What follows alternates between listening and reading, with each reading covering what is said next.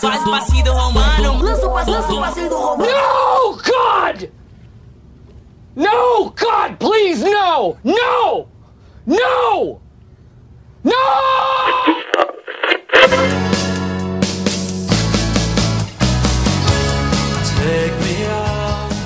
Bem-vindo ao DWBRCast, eu sou o Fred Pavão e vamos torcer para esses romanos não voltarem como bonecos de plástico. Eu sou o Júlio e se esse episódio fosse um filme da tela quente, se chamaria A Romano Confusão. Meu Deus!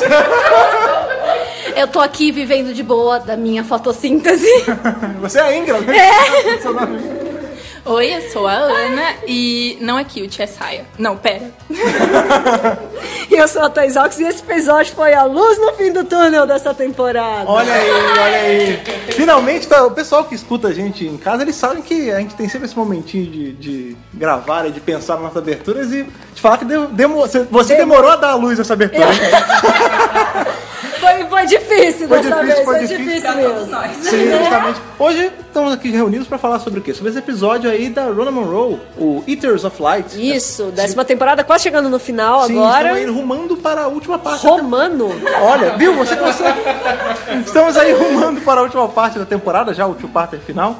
E a gente teve aí a, a honra de ter a Rona Monroe, que foi a pessoa que escreveu o último arco da série clássica, escrevendo aí quase o finalzinho dessa, desse episódio da série moderna. né? Exatamente. Sim, um episódio que, no geral, agradou. Acho que ninguém odiou o episódio, mas não foi algo que assim, eu adorei. Eu queria ter gostado mais, mas não gostei tanto. Calma, segura essa nota aí, Sim, que a gente sim, dá sim. nota só no final. Sim, justamente. E antes da gente começar a falar sobre, sobre o episódio propriamente dito, a gente vai fazer o quê? Ler os e-mails que a gente sempre lê, dia de praxe. Então, vamos lá. Vambora.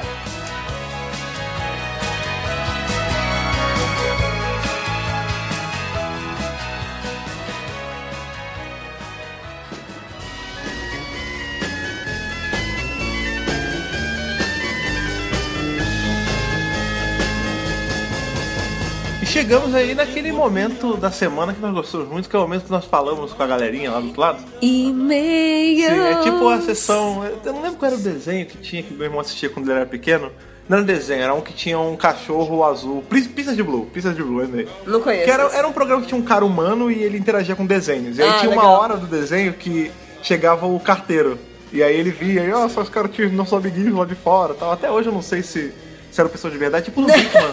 Lembra o Bigman que tinha a hora da- das cartas? É, depois de tinha a hora da cartinha. Só depois de adulto que eu fui ver aquela porra, que eu vi que eram nomes completamente fakes. Eu pensava que realmente você podia escrever pro Bigman Eu não dava. também eu pensava, poxa, eu queria escrever pro Olha aí, Bigman. olha aí. Então, se- seja. Qual era o nome da assistente do Bigman que eu não lembro? Teve vários, teve Rose. Se- Ótimo, seja Rose e leia as cartinhas pra mim, que sou o Bigman ou o Lester, depende da, de como você quer ver.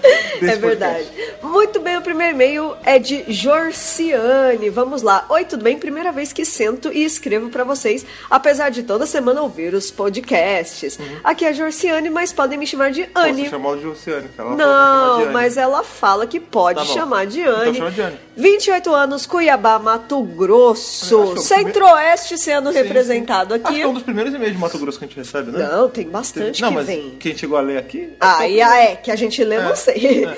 Fiquei uma semana com as anotações que jurava fazer o e-mail e mandar e não deu tempo, então aqui vai. Uhum. Sobre Doctor Who, estou seguindo faz dois anos. Vi toda a nova geração e estou no começo do prim- da primeira, acho que da série clássica, na é verdade. Sobre a atual temporada, como a saída de tantos personagens e equipe, estou esperando o final para dar uma nota, mas, sinceramente, a nona foi a melhor temporada É. até Tá agora. fazendo coro ao que eu sempre falo. É, o Fred também acha que a nona é Sim. a melhor temporada até agora. PS, estou adorando a Bill, me sentindo super representada pela falação e o jeito dela de fazer perguntas que eu sempre quis fazer É, também. realmente, apesar da nona, pra mim, ser a melhor temporada, a Bill tá sendo a melhor companion de É, agora, dessa, fase do Mofá. É verdade. Então eu fico meio eu tô meio conflitante. Ah, mas eu gosto da Amy também. É, eu gosto da Amy também, é, É difícil. Mas eu não sei, acho que Bill mais que Amy, não sei. Acho Ah, que- não, sei. cada uma do seu Tô jeitinho. Sim, sim, sim, sim, sim. Muito bem, sobre o episódio The Empress of Mars. Vou falar pouco. Esperava que fosse ruim por causa do anterior. E Marte, o trailer não tinha me animado muito. mas gostei do episódio mais ainda do que The Lie of the Land. Ah, então a Anne, ela, ela faz parte da galera que não curtiu tanto o desfecho do Three Parter, né? Teve realmente bastante gente que não gostou. Aham. Ah, sobre os Guerreiros de Gelo, ainda não cheguei nesse da série clássica, mas como raça de Marte, seria plausível, como vocês disseram no podcast 63, que não fossem a única raça do planeta. Afinal, a armadura deles e a estrutura de raça guerreira geralmente quer dizer que eles estavam lutando contra alguém, podendo ser nativos ou até invasores de Marte. É, verdade. Tipo, a gente, a gente fala que em, Doctor Who não chega a aparecer outros, outros povos, mas não faz sentido algum ser um povo tão bem equipado e com. Se não com- tem uma é, ameaça uma combater, ameaça. né? Mas realmente, também não significa obrigatoriamente que vá ter outro povo. Pode ser É, invasão. pode não, ser, pode ser de tudo. Mas acredito que tem, porque em Doctor Who sempre tem mais de um povo. Eu também Planeta. acho, É. eu também acho.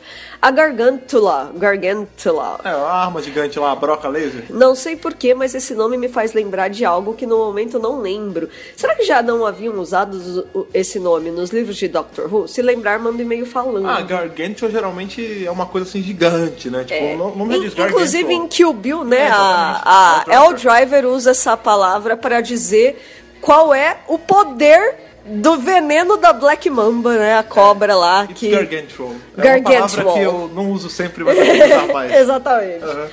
Ah, amei a Imperatriz, seja por ela ser uma mulher forte e decidida, que eu estava com saudade de mulheres assim em Doctor Who. Depois da Amy e da River, quase não teve isso. A Clara era fraca, não curto muito ela. Gostei também do amadurecimento comprovado da Bill como companion, pois o doutor pediu para ela fazer uma distração e ela soube o que fazer sem precisar de dicas nem nada. Além que ele con- é, ao- além que ele confiou que ela saberia se cuidar. Uhum. Acho que isso mostra o quanto ele confia nela e sabe que ela tem capacidade por si própria. Só precisava de alguém que confiasse nela e disse: Você consegue. Ah, sim. que É, é isso que a gente fala, falou no primeiro episódio, né? Do... Inclusive teve uma pessoa que chegou essa semana em alguma das redes sociais e falou ah, que não- eu não gosto da Bill porque é, foi uma, uma companion escolhida sem sentido nenhum. Só que não. Porra, né, não, cara. Ela faz parte de- do mesmo padrão que todas as companions, isso inclui Clara, Amy, Rose, Ace, todo mundo. O A companion- quem tem potencial, né? É, cara? a Companion, ela tem potencial, ela é pau pra toda obra, ela sabe se virar, ela é independente. Ela ajuda quando precisa. É, ela tem um bom coração também, geralmente, faz muitas perguntas. Eu acho que é isso que torna uma companion Sim, sim. companion. E é engraçado que a gente chega a falar isso no podcast de hoje, né? Que ela, ela diz aí que o doutor ele confia na Bill, né? Porque É. tem uma hora que o.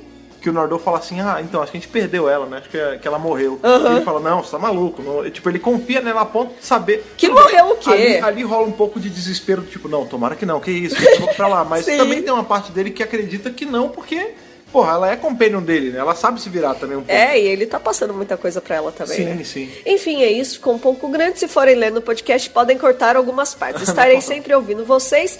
Beijos. Muito obrigado, Jorciano, pelo seu e-mail. Gostamos Sim, bastante do que você falou aí, né? Sobre o, o of Mars. Realmente foi um episódio bem E bacana. foi um episódio que pegou todo mundo de surpresa, como a gente falou no podcast É, passado, né, é cara? Ele, ele fez a gente. Aí tava ainda achando que não eram essas coisas e foi um E episódio. de repente, né? Eu gostei bastante. Bem low profile, na verdade. Agradou Então, bastante. vamos aí pro segundo e-mail do dia de da Marina Castro. Ah, uma reincidente. Uma reincidente, nós já lemos e-mails da Marina aqui antes. A Marina, pra quem não lembra, é aquela pessoa que gosta de escrever e-mails muito grandes, mas muito, muito bons e-mails. Ela é de. Campinas, São Paulo, e ela escreve e-mails muito, muito, muito grandes. Mas, Mas não tem problema, a gente lê tudo aqui. Só que a gente não pode ler tudo no podcast, senão vai ficar uma hora, Né? né? Lê só o e-mail dela, né? Mas Né? é meio chato ler só um e-mail. Né? É um pouquinho complicado, eu tô aqui procurando a parte que ela fala que The Empress of Mars, então vamos direto pra parte do The Empress of É Mars. legal, o legal da, da Marina, que você, não, que você não citou aí, é que ela é uma pessoa que é muito atenta a detalhes, que ela reparou que você estava meio gripada. É verdade, passada. é verdade. Não, você não tava meio fungando, né? Eu não cara? tava nem gripada, mas é que quando tá frio assim, eu fico meio anasalada, assim, É, né? Você dá umas fungadas também. Dá né? umas fungadas. Eu sei, eu sei. Desculpa, gente, é Mas ela difícil. tá bem, ela tá, ela tá bem. Tá Tô bem. bem, dando suquinho de laranja, fazendo os É, essa porra. é o papel higiênico do lado o tempo todo, mas simbora. Muito bem. O que, que a Marina fala aí de Empress of Mars? Sim. É, adorei o início na NASA. Aliás, se vocês não seguem o perfil deles no Instagram, vão conferir. Eu sigo eles no Instagram. É, eu também. É quase como viajar com o doutor, tem muita coisa legal. E confessar, eu fiz o countdown junto com eles. Como diz o doutor, I could never resist a countdown. Isso me lembrou muito, tem uma cena de Austin Powers. É, Não, também. Vai ser uma cena de, de Austin Powers, não sei se é no 1 ou no 2, que o Dr. Evil manda começar a contagem de 100. Aí tipo, ele tá na nave aí, 100, 99, ele fica até o 80 e ele sai ele. Tá bom, vai de 10 aí. 10, 9, ele. Fala logo a já e eu já, já decolo. Sensacional. É, vamos repetir. Obrigada a Nossa Senhora de Gallifrey que inspirou o Gates a desistir da ideia de fazer uma continuação Sim. de Sleep No More. Amém. A gente agradece muito, muito mesmo, em letras garrafais, porque o episódio foi tão legal que eu fiquei imensamente feliz que ele tomou essa decisão. Realmente, Sim. se fosse uma continuação de Sleep No More, É, ia ser, ia ser ruim igual No More, né? Apesar de ter pessoas que gostam, a gente respeita essas pessoas e elas até já terem vindo a público e falam, não, É eu gosto. verdade, é verdade. Mas é meio que um consenso que o Gates, apesar de gostar muito de terror, como eu sempre falo, ele não faz muito bem terror, mas faz muito bem fundo histórico e esse episódio foi de fundo histórico, então ele tá de parabéns. Ou, depois de um three-parter que deixou todo mundo tenso por semanas, foi bom um episódio mais leve pra dar uma respirada. Como vocês se falaram, foi bem aventura mesmo. Eu adoro quando os episódios assim funcionam. Porque vamos combinar que se aquele cliffhanger final é algum indicativo, teremos três semanas surtando outra vez. É, a gente teve essa semana É. um, pouquinho, um pouquinho mais baixa, mas pelo, pelo finalzinho do episódio realmente começou ali.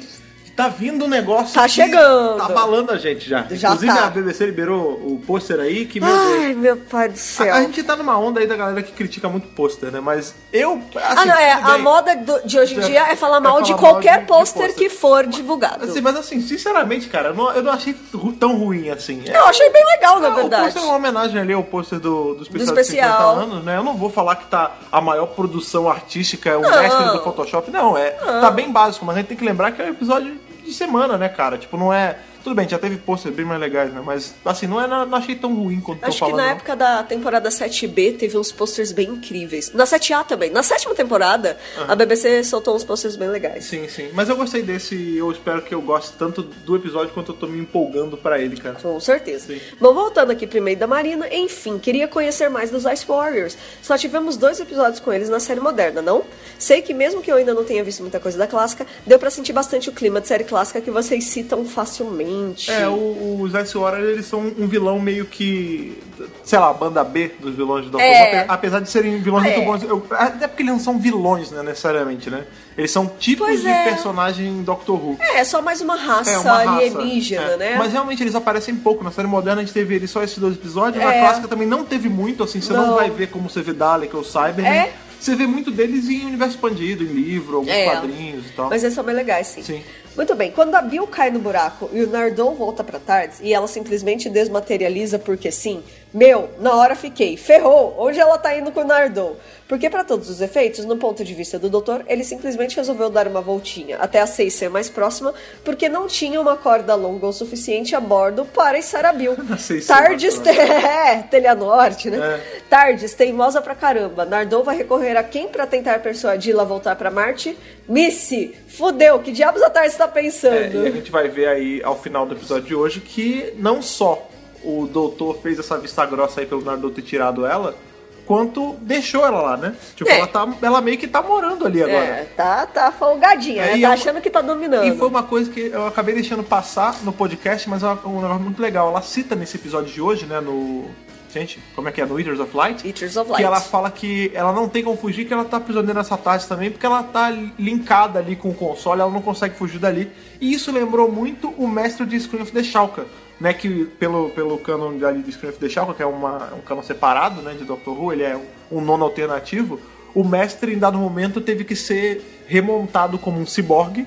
E aí Nossa. o doutor, pra evitar que ele fuja e faça merda, deixou ele meio que linkado sempre ao console da TARDIS. Uhum. Então ele meio que funciona como um, um Waze, vai, da TARDIS. sei e lá. ele não tem como fugir. Olha, que Entendeu? E a, doideira. e a Missy fala isso e me lembrou bastante, ainda mais a gente vivendo nessa época em que Sir Derek Jacob tá voltando como Porra! mestre com o Iana, né? Melhor mestre, É. cara. E ele fez esse mestre também lá em Swift the Shulk, então eu não consegui não relacionar. Com certeza. Ah, na real, o vestuário da infantaria britânica me lembrou o caçador de Jumanji, com Sim. direito a atirar no humano. Ou, no caso, no doutor, e não no Friday. Aí ela fala assim: aposto que eles acharam a nave dele numa sexta-feira e resolveram chamá-lo assim porque o nome dele era complicado de pronunciar. É, verdade, é a única explicação que eu consigo aceitar. E aí vou pesquisar sobre Crusoe versus Friday, que não sou familiarizada, e descubro que a origem do nome é justamente essa. É, sim, é porque o, o sexta-feira no Robson Crusoe era o cara, o nativo que ninguém conhecia, né? É. Era o ser misterioso E- do local que ninguém sabia de onde era. É. E aí eles deram o nome de sexta-feira. Se eu não me engano, no Robson Crusoe é porque é uma sexta-feira. Isso, E exatamente. eles fizeram a mesma coisa porque o, o sexta-feira de Doctor Who ele era um ser, né? Um indígena É, numa terra o distante. indígena, Não é deixava o local, né? É. Os caras montando acampamento dos pistola de Marte e tomando chá. Meu, isso é tão britânico que não dá pra não rir. Muito, vamos manter um mínimo de normalidade numa situação que não é nem um pouco normal. Sim, sim. E posso dizer que pirei quando aparece o retrato da Rainha Vitória? Eu automaticamente pensei, I'm not amused. Não deu pra evitar. É, esse lance de deles tomarem chá pra manter a normalidade, o, o maior exemplo que a gente tem isso são brasileiros na guerra jogando futebol pra passar o tempo, É né, verdade, cara? é verdade. Mas acho que isso é meio que uma, um impulso humano, né? Você tenta trazer um pouco de rotina pra momentos fora do padrão pra se normalizar, pra se Pra acalmar, não né? surtar mesmo, né? Amei o efeito das armas dos YCRs de comprimir a galera. Origami humano faz sentido, mas o compressor de carro foi o que eu pensei na hora. Ficou muito legal. E sim, lembrou muito do Tomb of Cyberman. É tão legal saber do que vocês estão falando, vocês não têm ideia. Ah, sim, porque a Marina ela tá se aventurando É, naquela série clássica. ela tá assistindo Então a gente já agora. sabe que ela passou de Summer Cyber, ela já tá já da metade pra frente do segundo. É. Quando a Iraxa acorda a colmeia. Na hora também pensei isso. Falando nela, amei o visual dela, gente. Tô com a Thaís in The Prison Horror, a constar. É legal o episódio, mas aí revela que aquele, bi- aquele bicho e tudo desanda. É, aquele. É. Problemas de episódio de terror do Gates, como você fala. Sim. Catch Love Pretty Boy, como diria o Nine.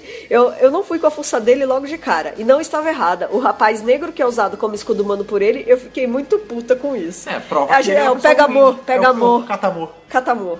Também gostei muito do cabelo da Bill, Thaís. Ah, ela tá tão bonitinha. Confesso que senti falta da roupa laranja. Mas essa roupa nova é muito bonita também. Ela, ela é slick, né? Ela é fininha. Eu, É. gostei do visual. Ela- Aliás, você falando no lance do cabelo, você, qual era daquela mulher que fa- fazia os comentários de cabelo e roupa da, Ai. no tapete vermelho? Ai, a John Rivers. É, você é tipo a John Rivers. né? Ai, eu sou a John Rivers de Porque Doctor sempre que tu acompanha uma Who. coisa, você, ai, que cabelo legal, compra aqui. Ai, gente, achei o look dela tão descolado, tão je ne sais quoi. Voltando a falando aqui da roupa, né? Gritava steampunk as roupas dos vitorianos. Também relacionei com Cyberman na hora. Aliás, numa das chamadas do sci-fi desse episódio, enquanto eu tava zapeando, fiquei com a impressão de ouvir a música que meio que anuncia o Cyberman nos episódios. Talvez o Murray Gold tenha usado algum trecho do tema deles para compor a peça que acompanha. Só pesquisando mais pra saber. É, porque a, a trilha de Doctor Who ela é meio parecida, né? É. Ela se, óbvio, né? Cada música tem o seu toque especial, mas elas são meio parecidas. Aham. Bill fazendo referências a filmes o tempo todo, o doutor só botando na lista pra ver no futuro. Aí ele lá pro final citando Frozen. Eu ri demais. Na Então. hora, associei com Tem and the Christmas Invasion citando Rei Leão. Justamente, isso prova que o quê? O doutor, ele é um fã da Disney, né, cara? Ah, sim! Ele fica muito tempo vendo coisas da Disney. Ele deve adorar. se- é, pois é, ele deve ser lá na tarde, deve ter uma sala só com DVDs da Disney. ou, ou ele conversou com o próprio Walt Disney, né? Já Isso pensou é o episódio do doutor encontrando o Walt Disney? Walt Disney, ia legal. Caraca, ia ser muito legal. Aí descobre que a cabeça tá congelada e tal, aquele papo todo. Nossa, imagina. Essa cena que eles estão presos, que a Bill tem que entender toda uma outra realidade do Coronel Godsaker É. e seus preconceitos foi bem legal.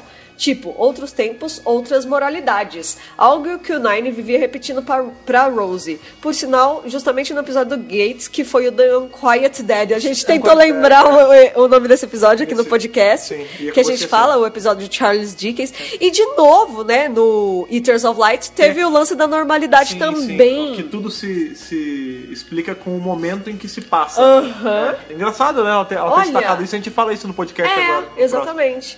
Quando eles descobrem a tumba, eu já pensei, isso não é uma tumba, é uma câmara de animação suspensa e essa imperatriz vai acordar e vai dar merda. Não deu outra, Iraxa maravilhosa. Eu a- amei o ignora em todo mundo e chamando a Bill pra dar a opinião dela. Não confiando 100%, inclusive na opinião do Friday. Foi sensacional. Óbvio que um idiota ia atirar primeiro e perguntar depois. Sempre tem um idiota. Sim. Muito legal isso, Provando né? aí que atirar primeiro e perguntar depois não é privilégio norte-americano, né? Oh! Sempre tem alguém que faz isso. Com certeza.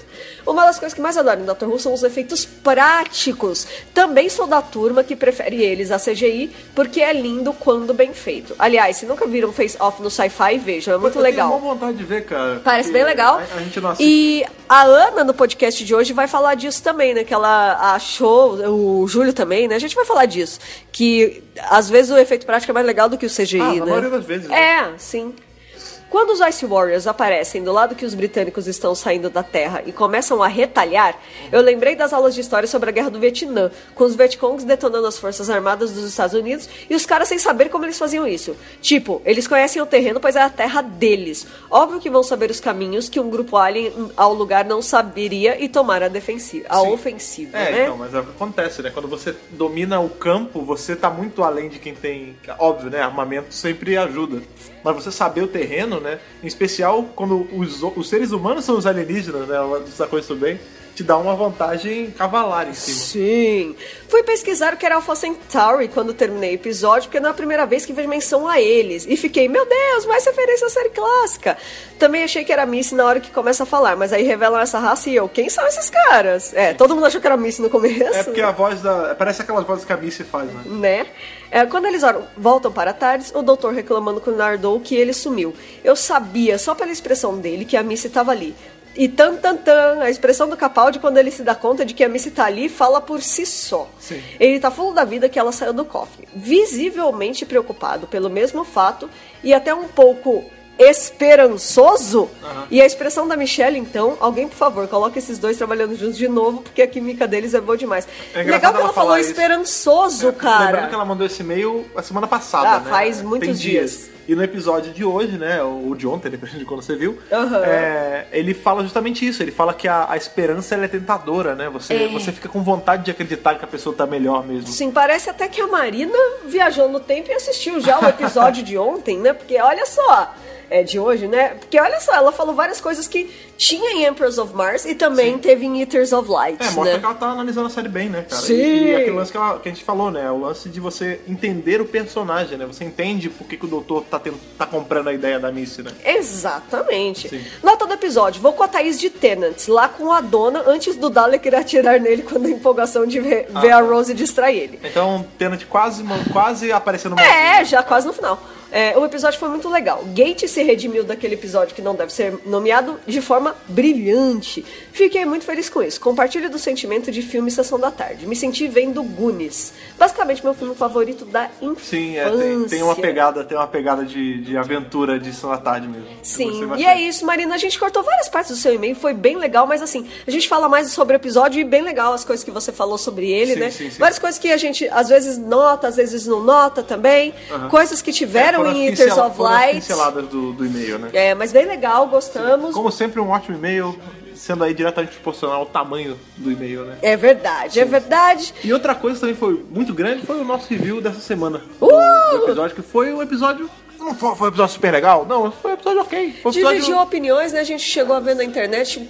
A maioria do pessoal parece que não gostou muito. Porém, tiveram algumas pessoas que falaram: Nossa, achei super bacana. É, então, foi, então, porque foi, Dividiu. foi um episódio ok. Ele não foi ruim, mas também não foi excelente. Ele foi bom. Foi- Mediano, foi um mediano. filler, como a gente costuma Sim, dizer. sim. E lembra aí pro pessoal que tá escutando agora aqui a leitura de e-mails, qual o e-mail do Dr. Brasil pra eles mandarem a opinião deles sobre o Winters of Light pra semana que vem. podcast.drrubrasil.com.br Maravilha, então pega aí sua lanterna, seu lampião e todas essas coisas que tem luz pra alimentarmos o bicho de CGI mal feito. Vamos lá. Simbora!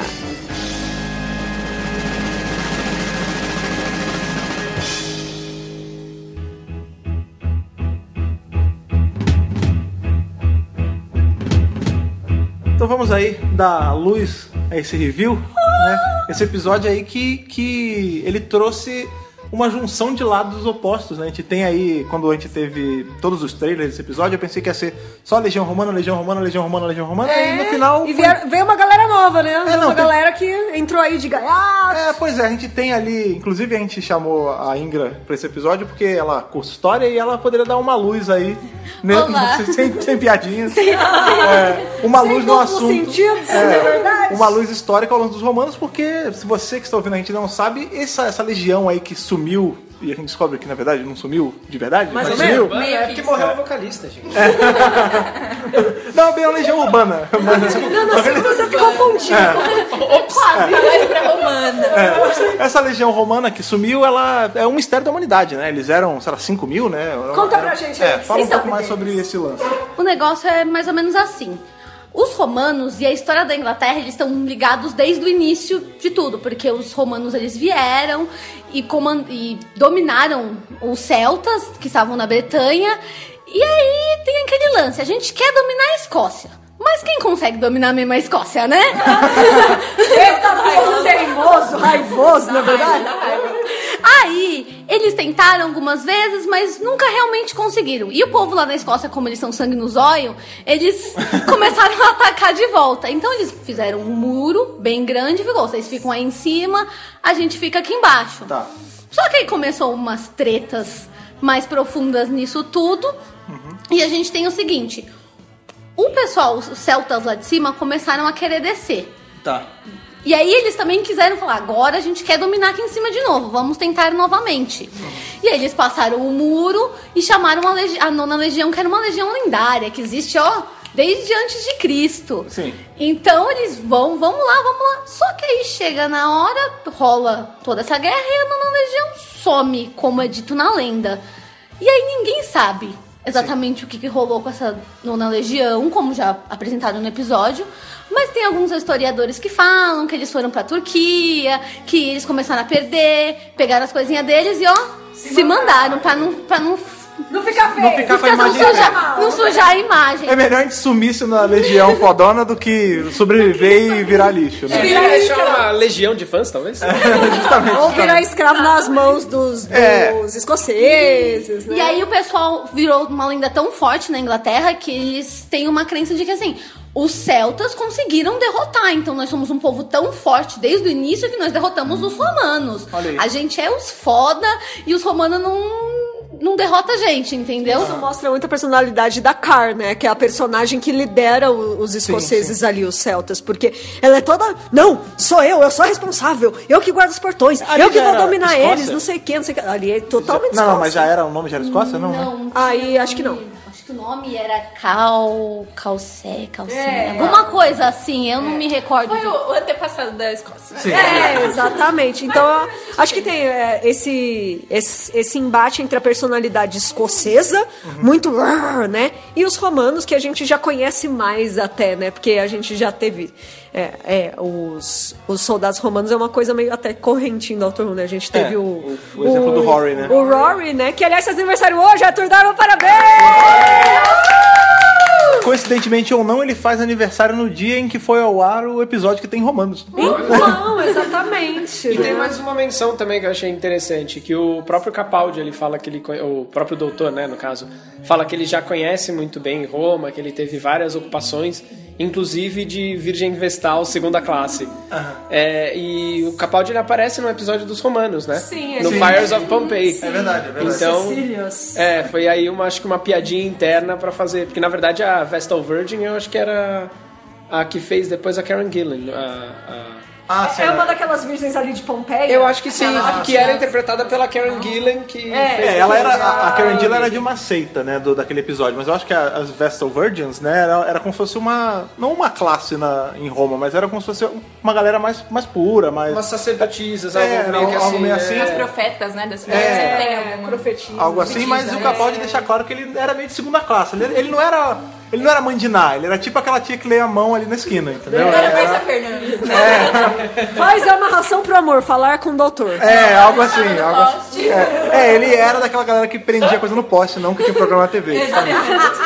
Mas e esse episódio é muito legal também porque ele, ele faz uma coisa que o Dr. Who faz muito bem, que é dar explicações alien pra uma coisa que aconteceu na vida real, né? A gente até brinca que em Buffy tudo a explicação é demônio e em Dr. Who tudo a explicação é alien. Exatamente. E não é a primeira vez que o Dr. Who pega é, mistérios da humanidade, assim, algo digno de alienígenas do passado, né? Lá da, da History Channel. Cara, me lembra muito History Channel isso, É, né, então, cara? ele pega sempre um caso assim e, trans- e coloca no canon dele como se fosse alguma coisa ali envolvendo o próprio doutor e tal. A gente tem, inclusive, uma, uma referência a uma coisa que aparece no primeiro episódio dessa temporada, que é o Nardou falando sobre o Mary Celeste, que é um navio que sumiu mesmo na vida real. Sim. E que na série clássica ele eh, tem a explicação que o doutor estava envolvido no, no mistério. E aí a gente tem a placa dele aparecendo no primeiro episódio, tem ele citando aqui, que são eventos meio que parecidos, né? De coisas com muita gente que não teria como sumir e que por algum motivo sumiu e a gente não sabe o que é até hoje. E a gente espera que seja Alien, né? Além de que na primeira temporada nós temos uma menção de que o Doctor estava no Titanic. Sim, justamente. Isso, então a gente tem aquela coisa.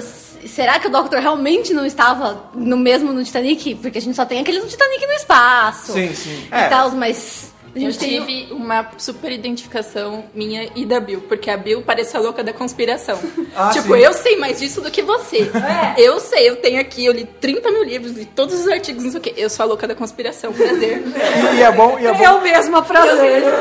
É um lance meio que a gente sabe, né, que a Bill, ela não é, ela no primeiro episódio a gente vê que ela trabalhava ali vendendo batatinha no, na faculdade, ela não era uma pessoa que estava dentro da academia estudando o tempo todo. é. Então você vê que isso é uma coisa que ela pesquisava porque ela gosta muito do assunto, né? Tipo, ela não tava lá porque ela tava na faculdade ou porque ela tava no colégio, é porque ela queria saber esse fato bizarro, né? Mas eu acho que é por isso que o doutor pega ela pra viajar junto, Sim, né? sim. Porque ela tem essa mente inquisitiva. Inquisitiva, ela é. gosta de saber e correr atrás. E, cara, eu tenho um melhor amigo que tem uma, uma máquina do tempo. É claro que eu vou lá. Outra coisa que eu achei muito legal, ainda puxando o gancho da Bill, é o lance da tradução da tarde. Sim, a explicação de novo, como a gente sempre tem E o falado. legal é que ela matou sozinha. Ela já tá conseguindo descobrir as coisas sozinhas. Isso é muito legal. Sim, sim. Essa história do mote do episódio de ser da Bill e do, do doutor discutindo sobre conhecimento, eu na verdade achei que foi um ponto fraco do episódio.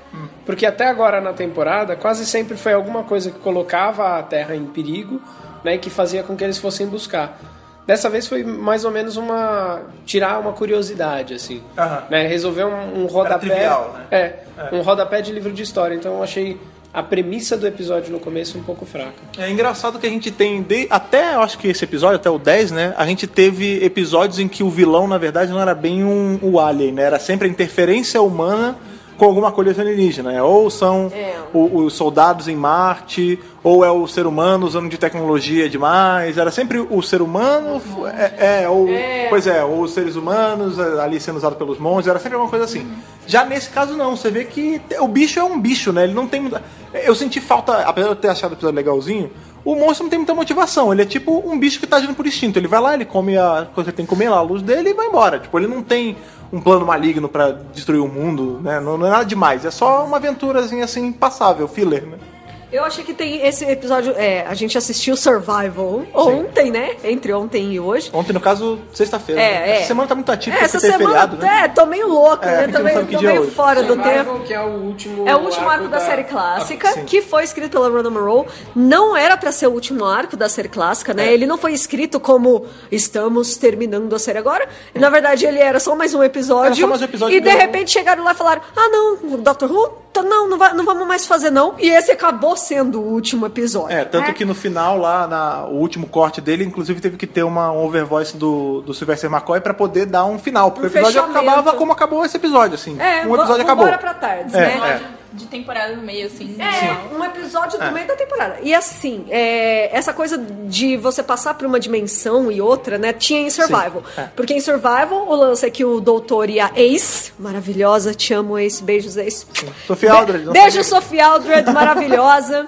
né? É, eles vão pra cidade natal da Ace. É, que é um e bairro, tá- na real, É, né? um bairrinho lá, e aí tá acontecendo uma série de desa- desaparecimentos. É Perryvale, É, lugar. é isso. E tá rolando os desaparecimentos. Aí Ace fala, pô, meus amigos sumiram, ninguém sabe pra onde eles foram, Uhum. não sei o que, não sei o que lá. E a gente descobre que, na verdade, eles estão sendo levados pra uma outra dimensão, né? É, é engraçado que a gente tem. É, é, os episódios eles são até meio parecidos quando você para pra analisar, porque assim, como o Júlio falou, é uma coisa super, super trivial nisso. Não era. Eles não estavam indo pra investigar um caso, era só ela querendo matar uma É um curiosidade. passeio, é. no caso do Survival, a Ace ela tinha literalmente pedido pra ele levar ela pro bairro dela pra ela ver a galera dela. Ver não a era. galera. Não tinha nenhum. Não tinha ataque de Dalek, não tinha nada. Era só assim, me leva ali pra ver o pessoal, e ele leva, e aí tem um mistério. Assim como no caso desse episódio, tudo bem É. que nesse já tinha um pouquinho já do mistério, né? E aí tem a ver também com o caso deles irem pra outra dimensão, porque Sim. eles são levados pra uma outra dimensão. A gente descobre que o que tá por trás da coisa toda é o mestre também, Sim. né? A Rona já escreveu pro mestre.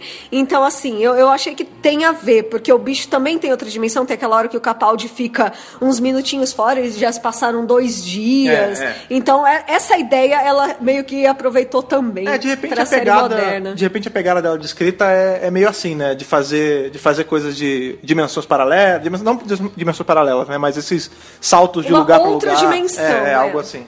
Esse negócio da, da distensão de tempo que a Thais falou, inclusive é uma das coisas que eu achei mais interessantes no episódio. Eu também achei que foi um episódio meio fraco, mas isso e alguns outros pontos que eu vou falar depois eu achei que foram coisas mais interessantes. Que é o negócio de quando você viaja próximo da velocidade da luz, o tempo pra você passa como se fosse o seu tempo cronológico, mas o tempo para quem ficou viajando na velocidade normal é o tempo normal. É, então, né? é, então dá a impressão de que a viagem que eles fizeram dentro daquele portal, né, que o, que o doutor fez e que depois o. Não querendo dar spoiler do fim, mas você já Não, assistido. não, aqui é tudo Se spoiler. você tá ouvindo esse podcast e você não ouviu o episódio, sinto te informar que você vai pegar muitos spoilers. Exato, é. Todos os spoilers. E né, que eles ficam, lutam por alguns dias e na verdade se passam 60 anos na, na vida real. Eu imagino que esse portal esteja viajando à velocidade da luz. Então, um conceito científico, que eu costumo gostar bastante em ficção científica, que faz sentido, eu gostei dessa parte do episódio especificamente. É, uma coisa, a gente tem eh, vários exemplos disso na cultura pop, mas assim, o primeiro que, que me veio à cabeça quando eu tava assistindo foi o próprio de Dragon Ball, né? Em Dragon Ball tem a sala do tempo que, enquanto aqui passa um minuto, eu acho que lá passa um dia, ou uma hora é um dia. Um Uma hora é assim. um dia. É, uma hora no nosso, aqui fora é um dia dentro Lá dessa, dentro. dessa dimensão de bolso da sala do tempo. E ali é meio isso, parece que a caverna ela ela tá inundada nesse tempo diferente. Talvez a explicação científica, né, se a gente tiver que atribuir mesmo, seja que né, ao passar lá pra dentro, o tempo tá correndo numa dimensão de luz, já que o episódio tem tudo a ver com luz diferente, né? Da velocidade da luz, né? Sim, sim. E aí a gente vê que esses animais, eles estão eles ali tempo suficiente para ter disseminado toda a, a legião, né? Que a legião normalmente ela tinha lá uns 5 mil. Uma cabeça assim, era, era gente porque não acabava mais. É. E ali a gente tem o quê? Cinco pessoas? Seis pessoas? É, não tem muita gente, né? Sim. Tanto do lado dos bárbaros quanto do lado do- dos romanos. É, parece que sobraram poucos, né? Parece que o, a, o Dr. Yabil e o Nardou chegam num- no- já quase no final da coisa, Sim, né? sim. Tipo, ele vê toda aquela galera dizimada, os próprios. é, escoceses bárbaros? Também, bárbaros, bárbaros, é. bárbaros escoceses, eles também são poucos, né? Então eu acho que eles estão chegando meio que já no final da coisa toda. A- aliás, até aquela hora que a Bill encontra é, alguns soldados da Legião, sobrou o quê? Um meia dúzia de gato pigado. É, tem não, mais tem, não tem ninguém. quase nada. A gente vê uns corpos assim meio jogados no caminho. Mas assim, se você perceber, esse monstro ele tá há tanto tempo que gerou meio que uma mitologia dentro dos bárbaros. Sim, sim. Então, Tradição oral, né? uma tradição. Então é aquela coisa, minha, vai, minha mãe ou meu pai guardou esse portal, meu avô guardou esse portal, eu sou agora, eu tenho que defender, e isso é muito da cultura dos bárbaros quando a gente vai estudar, mesmo na história. Eu gosto muito do Doctor porque ele, ele pega muito nesses pontos históricos fiéis. E aquela coisa, as culturas, principalmente tribais, eles tinham essa coisa. Nós temos essa história, nós temos essa lenda e nós temos que proteger essa lenda. E eu achei muito legal porque ela tá. Não, porque esse é meu posto, eu vou lutar, mesmo que ela não tenha como lutar, eu vou lutar, eu tô aqui. E é isso, e é muito forte isso no episódio. Esse senso de dever, né? Tipo, não, eu tô aqui, eu sou descendente. Não, pelo amor de Deus, meus antepassados que estavam guardando esse lugar. É, e nessa hora acho que até reforça um dos pontos que eu acho que o episódio ficou faltando um pouco. Ele tem muito mais personalidade de grupo, né? Então você entende quem são os romanos, você entende quem são os bárbaros, mas não tem muita individualidade entre os, os diferentes eh, soldados, entre os diferentes bárbaros. Isso eu senti falta. É, acaba que eles ficam meio, meio perdidos no, no pano de fundo, né? A gente tem ali o, o principal, que eles chamam do avô, né? Que é o cara que tem 18 anos. A gente tem o, o cara que. É, não, do, dos romanos, né? A gente tem É, o, cara, o cara mais velho, a gente tem o novinho chato, a gente tem o cara que só gosta de homens e não gosta de mulheres e homens, e acabou. Só que tem mais soldados ali. É, qual? Tinha mais um loirinho. É, então. Mas é super pouquinho. Pois né? é, e a gente, é, tão, é tão descartável que a gente não lembra nem quem é, não lembra o nome, não lembra. E nos bárbaros é a mesma coisa. A gente tem A a Car. Car, a gente tem o irmão da Car, que a gente não lembra o nome. a gente- então, assim, a- e a galera, né? O que a gente tira ali, que a única coisa que eu acho que ficou meio como padrão de propósito ou não, é que todos que sobraram eram super jovens, né? A gente tem o cara mais velho da Legião, tudo bem que a gente sabe que os centuriões, os legionários, eles não eram super velhos, né? Eles, eles iam pro dever muito cedo. É um cara de 18 anos. A cara é muito jovem, né? O doutor ficou o tempo todo falando, não, você é um embrião, você é, novinho, é uma criança, né? Não tem como... É um feto, né? Você não tem como ter idade pra estar fazendo isso. Então, parece que o bicho come as pessoas mais velhas, né? Isso não foi dito no episódio em momento nenhum. Isso é, é teoria minha. Tipo, vai, vai ficando os mais novos, né? Talvez até pra evitar de é, atacar o bicho, né? E mais uma vez a ideia lá da Rona Moreau, que também era com jovens o lance É, só de, que os de survival. pegos, né? É, então, mas ela tá- trabalha com grupos de jovens, Sim, né? sim. A, a ideia de survival e aqui também se repete, eu achei. E eu também acho que assim, não, não tem muito tempo pra dar essa, essa história de pano de fundo pra eles, né? Porque são 50 minutos de episódio. O Júlio tá olhando com aquela cara de dá sim! Dá sim, porque já teve episódio que foi com a mesma, com a mesma duração e eles desenvolveram melhor. Mas o que eu ia falar do, é, da questão de, de passar tempo, né? Enfim, eles matarem mais os velhos. É porque os jovens garantem reprodução. É, pode É que nem como, como a gente costuma fazer em época de pesca, né? Você é proibido de pescar quando os peixes novos estão em reprodução. Você só pode pescar quando tem adulto. Então eu acho que também pode ser uma estratégia não para não ser atacado, mas para garantir a continuidade da espécie dos comedores de luz, dos alienígenas. É, a gente vê que na verdade esse bicho ele é só um dos bichos, né? Porque mais pra, quando o Capaldi descobre esse, essa sala do templo ali, que ele abre que o tal do portal que a que a Car, é, que a Car protege, ele olha e tem um negócio me lembrou até aquele episódio do, do Dickens lá que tem os fantasmas, sabe? Aham. O do, do qual é o nome Morro de episódio? medo dessa porra. Esqueci o nome desse episódio. Qual é o nome do episódio? Ai, é o. Ai. É, go- ok, não, não, não tem o nome do livro da primeira- dele, segunda. tem? É da primeira temporada. temporada. O- É o episódio. Gates. É, o episódio É, Gates do nome do bom. Sim, então que é um episódio bom do Gates, né? Eu morro de medo. É, que tem aquela que tem a fenda onde tem todos os fantasmas. Quando o Capaldi olha ali, ele vê que tem miríades e miríades de bicho ali, tanto que ele fala que não vai ter como quando a galera entrasse, eles iam morrer porque tem um monte de bicho e o tempo tava diferente lá dentro e só ele ia conseguir, né? É, vocês são humanos, vocês são, é, como se diz, vocês são fracos. Eu não, eu regenero, eu posso Sim, segurar sim. eles por mais tempo. Ele já, ele tá querendo se sacrificar, é isso? É isso? Tô entendendo bem? É, ele tá. Porra! numa- é- Mas engraçado que foi um negócio meio só nesse episódio, né? Porque isso já é bem, bem pro final do episódio, mas o que a gente viu até agora na temporada, ele não tá muito nessa de se sacrificar. Ele tá meio que voltou a curtir o que ele tava fazendo, né? É, então, mas ele se, tá se botando na linha mais, eu acho, sabe? É, talvez Ele, final. eu, eu não estou vendo medo nele de ir embora, porque a gente tem o Tenant, Uhum. que ali no final tava, ai não, ai meu fim tá chegando, aquela sofrência. Nossa, aquela sofrência. O Capaldi, eu acho que quando ele for, ele vai falar, beleza, chegou minha hora, be- tá, tá de boa, Ah, entendi. vamos aí, sabe? Não sei não, né? Teoria minha. Eu não vou ficar- eu não vou ficar tão Não, tranquilo. Não, não sei, mas me parece que ele aceita melhor a ideia, Entendi, entendeu? entendi. Mas eu acho que é um pouco de continuidade do que vem acontecendo, até da Missy ter olhado o doutor e ter falado, você tá bem? É. Então a Missy tá sentindo alguma coisa. Acho que o doutor começou a perceber que o tempo dele tá correndo já. Eu também acho. Então eu, eu concordo contigo. Eu acho que ele aceitou a morte como parte e ele, na verdade, ele não iria se sacrificar ali. Ele iria sacrificar o tempo dele. Né? Porque ele não iria morrer lá dentro, na verdade. ele iria lutar pra sempre. Eventualmente ele é regenerado. É, sim. E ele tá passando essa ideia a temporada inteira. Não sei se vocês perceberam. Tipo, no episódio que teve o peixe lá da, de, de, Londres, isso.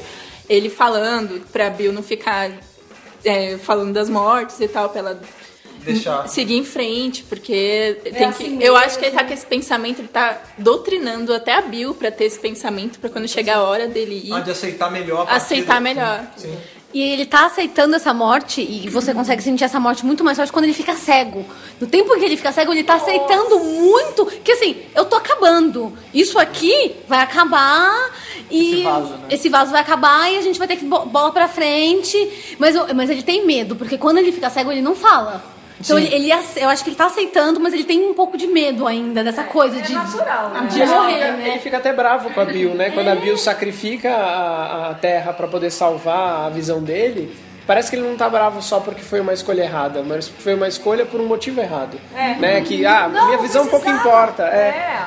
Engraçado que, tal- assim, isso tem muito a ver, a gente tá falando aqui, né, ah, esses pontos, né, de mais evidentes do 12º Doutor, mostra a, maturidade do personagem, né? Por exemplo, você falou do, do décimo Doutor, a gente, apesar, de, eu gosto muito do décimo Doutor também, mas ele era um Doutor meio imaturo para algumas coisas, né? Você vê, até o, molecão. o próprio 11, ele, ele critica isso quando ele fala, "Ah, não, eu gastei uma regeneração só para manter o meu rosto, tipo, isso é, é uma imaturidade que o 11 não tinha mais, que só É. o Capaldi já viveu muito mais coisa, né?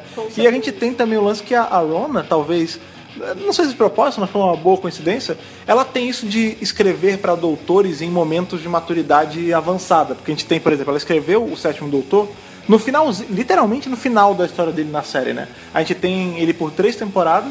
Na primeira ele é muito mais solto, aí ele vai ficando sombrio e na, nessa última ele já tá. Você vê que ele quase não faz mais brincadeira, ele é mais sério. E o Capaldi, ele, ele meio que já entrou nisso, né? Ele não tá mais Ele não tá nem o porra louca da oitava temporada, mas ele. da nona. É, não, da oitava. O- aquele lá, quando ele regenerou, que ele não sabia direito, que tinha o cabelo baixinho Ah, e tal. tá. Aí passou pela nona, Eu ele achei foi. que a nona ele tava soltaço. Então, assim. mas ali ele tava buscando equilíbrio. Agora parece que ele já ele equilibrou. Ele não tá nem É. solto demais, nem preso demais, É, entendeu? exatamente. É, ela, ela tá. Ela pegou uma época muito propícia pra escrever um doutor que se sacrificaria pra pra um bem comum, entendeu? Uhum. Falando, Eu acho que é isso que eu vou sentir mais falta do- desse Doctor, porque eu tô sentindo, tipo, esse equilíbrio. Então eu tô sentindo que agora eu realmente posso olhar pra ele e falar assim, eu gosto dele. Porque a gente tem aquele episódio da, da Lua lá na, na oitava temporada, Kill the Moon, Kill the Moon, que assim, eu não sei se eu ficava com ódio da Clara, eu não sabia se eu ficava com ódio do doutor, porque ele pegou as coisas dele e foi embora. Eu ficava, como assim? Mas ele não é o que vai salvar? É a, a Clara fazer.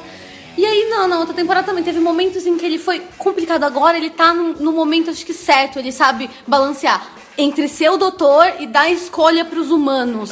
Então eu vou sentir falta disso quando ele foi embora. Muita. E é interessante que até as discussões nessa temporada têm sido mais maduras, né? Os, os grandes temas que eles estão pegando para discutir estão sendo mais maduros. O desse aqui, eu acho que o que fica assim de, de informação que a gente pode levar para fora é a questão do imperialismo, né? Que eles criticam muito. Os bárbaros falam que o, a missão dos romanos é destruir, saquear, matar. Eles chamam de império, mas não, eles só estão destruindo tudo. Exato. Se for rico, eles tomam tudo. Se for pobre, eles escravizam. Sim. Né? E é, e é um, um belo comentário social, se você for pensar, porque a gente ainda tem é, algumas é, nações que agem dessa forma imperialista. Né? Se você Uhum. tem alguma coisa que vale a pena, eu vou lá e vou tomar. Seja o seu petróleo, seja as suas reservas naturais. Seu as- tempero, né? é. Se você é pobre, ah, então eu vou te escravizar. Pode não ser naquela. do jeito que a gente é, via historicamente, mas ainda tem aquela coisa de subjugar um outro povo, né? Isso é um tipo de escravidão ideológica. É, você né? não escraviza, mas transforma ele em independente seu. né? Exato. É. Isso é um tema que tá recorrente na temporada inteira, se você prestar atenção. a temporada, a, a temporada inteira ela tá falando sobre imperialismo, sobre o capitalismo. E o- os episódios, os três episódios dos monges, ele é uma grande história de fascismo. Da gente, da gente entender o que é fascismo por aquilo. Dá pra você explicar muito bem. O episódio do. do é oxigênio o nome, né? é o- Do, dos que super o ar é capitalismo. o, o, Tam- ah, o episódio do Tamisa, né? O Teen Ice, em que o cara ele tá mesmo matando as pessoas, ele não liga pro trabalho do pobre, o até mesmo o no primeiro isso. que a sua vida vale mais que a minha, no né? episódio do o, é, Smiley, né, que é o dos, dos emojis, é aquilo de você não conseguir entender um lugar ao outro, tipo, vamos lutar porque você tá matando, mas porque eles não entendem a nossa espécie, a gente não entende a Eles não espécie entendem deles. a nuance dos nossos sentimentos. Uhum, Então a gente vai, a gente vai te matar e a gente teve também qual que também me levantou. Teve um que também levantou um ponto. Ah, o, o último que saiu agora. Ah, o vamos, vamos conviver em harmonia, porque né, é o que a gente tem aqui agora. E é o imperialismo britânico do século XIX gritando naquele episódio. Olha, olha quem quer trazer uma historiadora. Uma historiadora é isso aí, né? A gente fica até com vergonha de comentar. Ah, vai que eu tô falando alguma coisa errada. Mas é verdade, a gente tem falado isso ao longo dos podcasts. E aí as pessoas ficam falando, tipo, ai, Dr. Who só pode ser entretenimento. Eu tô cansada dessa crítica social. Gente, desde a temporada de 63, Tem crítica social, tá é. cheio de crítica social. Você pode ler só a primeira camada, não tem problema. É engraçado, tem piada, todo mundo gosta. Mas assim, você não consegue deixar de perceber essa segunda camada. E a gente tá falando de uma série britânica. Quer dizer, eles têm uma consciência maior sobre isso. Uma série da BBC que tem uma tradição enorme no jornalismo e um jornalismo profissional mesmo. é assim. muito crítico Não é um jornalismo que está morrendo, é um jornalismo que é bem feito até hoje. É, e assim, o, o mundo está passando por um monte de coisa agora. Tem o lance do Brexit, tem o lance da independência escocesa que vive é, entrando em pauta. A gente tem o Trump como presidência, a gente tem o Putin como presidente. Não tem como não falar dessas coisas agora. E Dr. Who fa- tá fazendo isso de uma forma muito interessante nesse momento em que a gente está vivendo, sabe? E que me faz até pensar, não só por isso, mas resgatando um pouco do, do Star Trek, do original, né? Que também é mais ou menos da mesma época. Que teve várias surgiu. referências nessa temporada. Sim, sim. Várias. Até que é 65, né? Eu acho que é por aí. Depois. É. E eles, é, dessa vez eu notei, inclusive na decisão do Capaldi, né, de, é, na verdade da Bill, né, de, de não sacrificar o doutor, é, reafirmando a questão do Prime Directive, né, do- Ah, da, da primeira diretiva, acho que é a tradução. Diretriz, né? Diretriz, é. É, do Star Trek, que é justamente você não interferir com o curso natural das coisas. Sim, sim. Né? E é isso que, que a Bill fala, ó, isso é um problema deles, não é um problema seu. Deixa eles resolverem, porque faz parte da cultura deles resolverem assim. É engraçado você falar isso do Star Trek, que esse lance do Capaldi, ele, se ele querer se sacrificar, ele, ele ter esse duty né, é, amarrado a ele, me lembra muito o lance do Spock, que ele fala que a necessidade de, de um não pode sobre- sobrepor a de muitos, né? Então, assim, tipo, por mais que, ah, eu vou me sacrificar, mas eu sou um, e eles são uma galera, eles são jovens, vai viver pra caramba. Então, me, me fez lembrar muito, assim, tanto isso, Quanto uma coisa que a Ingra falou do Kill the Moon, que é- foi engraçado você falar, porque eu, quando, eu assi- quando eu vi essa cena a primeira vez, eu fiquei pensando nisso. Em Kill the Moon a gente tem o doutor ele empurrando ali de qualquer jeito a responsabilidade pros humanos, e a Clara dando tapa na cara dele, que foi inclusive no podcast que a gente fez, a gente até. A gente começou a, a olhar a Clara com maus olhos daquele episódio pra Eu frente. fiquei meio brava com ela. Não, é, a gente, eu, eu também não gostei. E hoje a gente teve o Capaldi querendo tomar a rédea da situação e a Bill falando que não, que é para dessa vez é pra ele deixar pros humanos e ele insistindo em querer. E aí a Bill ela dá um, ela dá tipo uma coronhada nele com uma daquelas daquelas lupas. E aí você vê, olha como é, porque as pessoas às vezes falam, ah, vocês a Bill fez isso e vocês não criticaram. A Clara, Clara fez. fez. Só que olha como a situação é, é diferente, né? Você ali ela tava uma coisa é você, a- você bater no doutor porque ele tá fazendo uma coisa, ele tá te dando uma responsabilidade que você não quer. A outra coisa é você tá impedindo ele de tomar a responsabilidade pra ele de uma forma até meio inconsequente. É o oposto, na né? É o verdade. oposto. Na verdade, a Bill fez isso pra salvar o doutor. É, diferente. Ah, Enquanto ah, a Clara fez isso de, de birra, de pirraça, de bronca, a Bill fez pra salvar o doutor. Sim, sim. É É engraçado. uma coisa assim, a gente tem que olhar lados e tem que olhar contextos. O contexto da Clara, naquele momento, tava um lixo. Tava tudo, na- tava todo mundo na merda. Aí o Doctor desaparece, ela fica putaça. Eu também ficaria, não vou, não vou negar. Mas assim, ela também desconta nele de forma horrenda. E aí agora a gente tem a Bill, que a gente tá num contexto em que o doutor ele tá querendo tomar uma atitude irresponsável. Tipo, dane-se o resto do- dos mundos, dos planetas que vai explodir. Eu quero salvar aqui. É, só, só, um, só né? um parêntese pra evitar de pessoas vierem reclamar. Antes que as pessoas falem quem está hateando a Clara, devo lembrar que é, tanto a Ingrid quanto a Ana gostam muito da personagem da Clara. muito da Clara. E quando ela falou aí da, da situação que tava na merda, não era a Clara, e sim a situação das pessoas no episódio. isso, Né? isso. mundo Todo estava na mundo ali merda. naquele Não, momento assim, tava na o merda. contexto do episódio, tipo, não a Clara estava na... Não, mas imagina, você tá num espaço de boa, aí o doutor fala assim, então... a vira aí. Te vira aí. Toma na tua a lua tá explodindo, o mundo pode acabar, mas ah, você se vira. Como, que, como que você vai Como reagir? faz, é. E aí a, a, a- e a Clara também ela não estava muito preparada pra isso. Não era uma, um- uma pessoa muito. Se, dependendo de outra companion, se ele largasse na mão, quem sabe? Mas. É. Então, foi um momento não foi propício pra nenhuma das Tava duas todo coisas. mundo na merda, uma merda generalizada. Exatamente. Aproveitando que a discussão é sobre a Companion, eu queria enaltecer a Bill de novo. Mais uma vez. Porque olha que companionzão da porra. Uma companion dessas, bicho. Olha, porque tá maravilhoso. Eu achei, inclusive, eu sempre tenho comentado, apesar de não participar no podcast, eu sempre comento os episódios com a Thaís e com o Fred. Como tá sendo natural essa- o jeito que eles estão tratando a sexualidade da, da Bill. E eu achei muito bonito, né, que dessa vez teve o rapaz que se interessou e tudo mais, e ela, assim, da forma mais educada possível, putz, como é que eu vou falar disso pra vocês, né? Vocês devem ser uns capial, vocês não entendem nada. São mó velho. É, né? A gente tá há anos e anos e séculos e, né, lá atrás, né? Como é que eu não vou ofender essa galera? Exato, e daí ela fala, é, então, eu não curto muito isso. E daí é engraçado que, na verdade, como a coisa ficou invertida, né? Que, que naquela época, né, até é, se a gente for pensar como se desenvolveu a sociedade e tudo mais, a questão de heterossexualidade é um construto razoavelmente recente, né?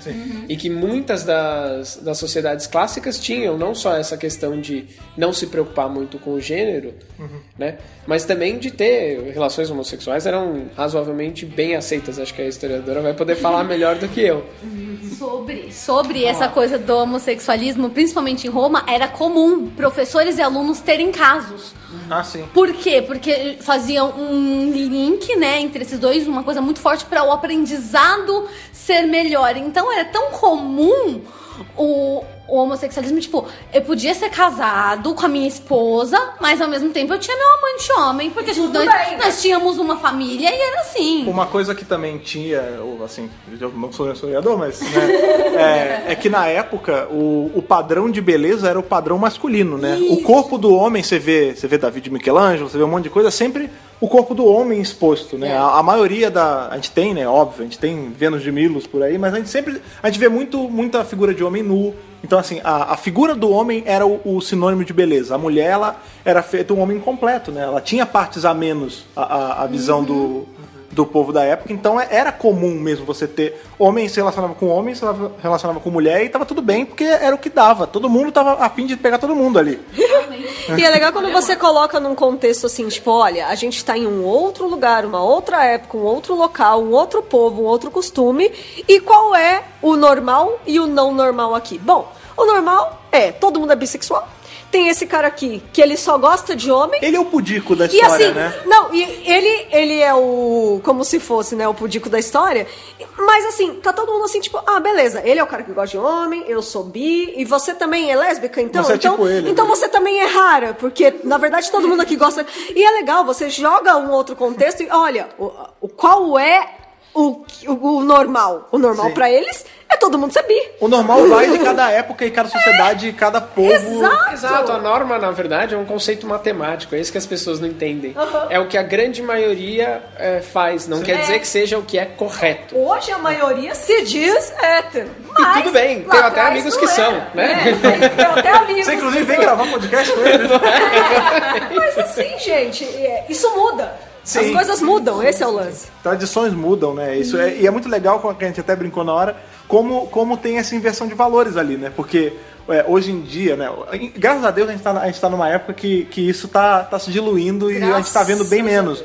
Mas até, sei lá, você bota aí uns 20 anos atrás, a pessoa chegasse e falasse, ah, eu sou gay, eu sou lésbica, a pessoa era um devasso, era um, né? Escândalo! Era um escândalo. 10 anos atrás. É, pois é. Menos ainda. E ali, ali você vê que é o contrário. O fato deles não gostarem dos dois faz deles o- os, os recatadores Você da, que é o diferentão. É, é. né? É, o legal dessas temporadas é que eles estão tratando muito de preconceito também, pra gente ver. Então, desde o do Teen Ice, a gente vê, tipo, nossa, mas aqui tem negros? É, que a história tá embranquecendo todo mundo. Ah, eu, gosto, eu gostei muito de uma cena no Oxygen, que ela vê o cara azul e ele e ela para e olha e fica. "No- Nossa, mas você é azul? Aí ele, eu não sabia que tinham trazido uma preconceituosa. Uma racista. Uma racista, tipo, Aí ela, oi amigo, ah, pera, não, mas é que, não, pera, ah. e ela mesma se vê nessa situação. Por quê? Porque preconceitos mudam, porque tem idades que mudam, pensamentos mudam. E assim, você vê essa. é, é, Eu gosto muito do Doctor Who porque você vê essa mudança. Porque ele mostra que não, é, não vai ser sempre a mesma coisa. Mas é uma, reação, Nada. é uma reação natural do ser humano se comparar com os outros e tentar é, pegar as diferenças. Né? Eu acho que o, o, o problema não é você identificar diferente e se reconhecer diferente do outro. Isso é saudável. O problema é você tornar a diferença um obstáculo.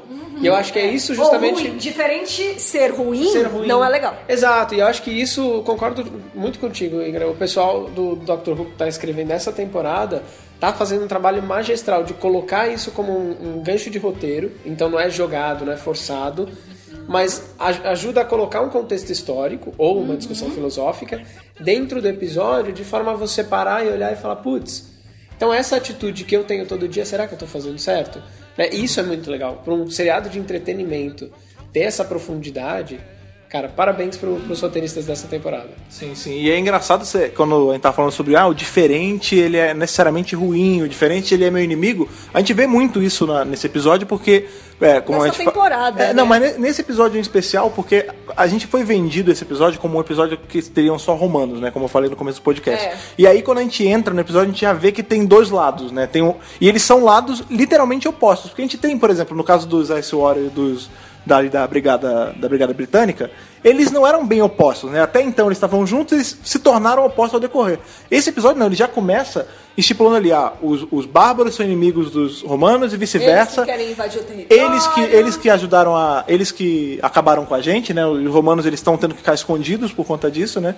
E isso só. O problema ele, ele tá acontecendo o episódio inteiro. E a solução só vem quando o doutor ele dá um jeito de juntar os dois. Não só o doutor, né? A Bill também. Ela, ela funciona. Ela, inclusive, a menina lá, a Car, pergunta se ela é a campeã dos romanos, né? Ela é campeã de vocês, porque ela que tá, ela que tá mandando aqui, ela que tá, que tá colocando, ordem. que tá botando ordem, entendeu? Ela que trouxe os caras pra cá. Sim, e ali a gente vê que o problema ele começa a ser, a ser desvendado, né, a correr para uma solução quando os lados se unem, né? É. A gente vê que são é, aquela entre um milhão de aspas a tecnologia dos, dos bárbaros, né, que faz aquela lupa ali que é, para eles a, ela envenena a luz que o bicho come. Na verdade, a gente vê que é só tá queimando, né, como se fosse uma Sim, lupa mesmo. sim. É, e os romanos de irem para frente com arma. Então você vê que é, é aquele lance É a quando você união de esforços dos dois lados. Justamente, que é o você- que o doutor faz, né? Sim, e quando você tem um inimigo em comum, isso fica ainda mais presente, né? Isso. Porque tem um inimigo comum e você tem dois lados que fazem muito bem uma coisa. Só que sozinhos eles não conseguem fazer nada. Então, obrigatoriamente você A tem que união colocar... faz a força. Exatamente, é, e faz o açúcar também. Faz o açúcar também. É verdade, é, É, verdade. Então, assim, é um episódio que, apesar de não ter sido um episódio, ah, um episódio maravilhoso, ele levanta muitas, muitas críticas, né? Que é o que a gente sempre fala, o Doctor Who, como todo veículo de mídia, ele serve para trazer à tona discussões e, e momentos de reflexão mesmo. Isso é, isso é muito legal. Eu acho tão triste que a gente já tá chegando no final da temporada. Parece que passou tão rápido, sabe? Sim. Parece que, eu, parece que eu não vi a Bill o suficiente ainda. Sendo que ela brilhou muito nesse episódio, né? Eu acho. Ela tem brilhado a temporada toda, mas a gente já viu aí o Next Time. A gente vai falar dele mais pra frente, porque as pessoas não gostam que a gente fale no meio do podcast. Mas assim, cara, tá acabando e eu tô ficando meio desesperado. Porque assim, eu quero ver mais da Bill. Assim, eu, eu todo acho mundo. que, mesmo sabendo que o Capaldi vai sair, eu adoraria que ela continuasse Ah, pra, claro. pra próxima temporada com, com, o Dr. Chibnall, Novo.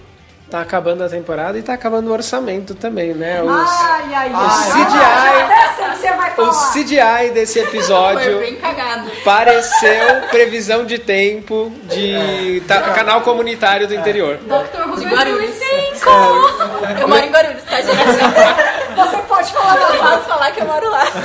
Lembra muito ali, primeira temporada, Não, PlayStation 1, né? Dr. Who 2005, total. episódio do Dickens, né, cara? É, ah, mas aí. Aquele episódio da consciência lá dos manequins. Então, o primeiro episódio. Muito! Então, mas aí você pensa que é um episódio escrito por uma pessoa que escreveu a série clássica, então de repente esse foi até meio proposital. Porra! Olha, compara Survival com esse aí, você vai ver. É, acontece, né? Doctor Who ele tem.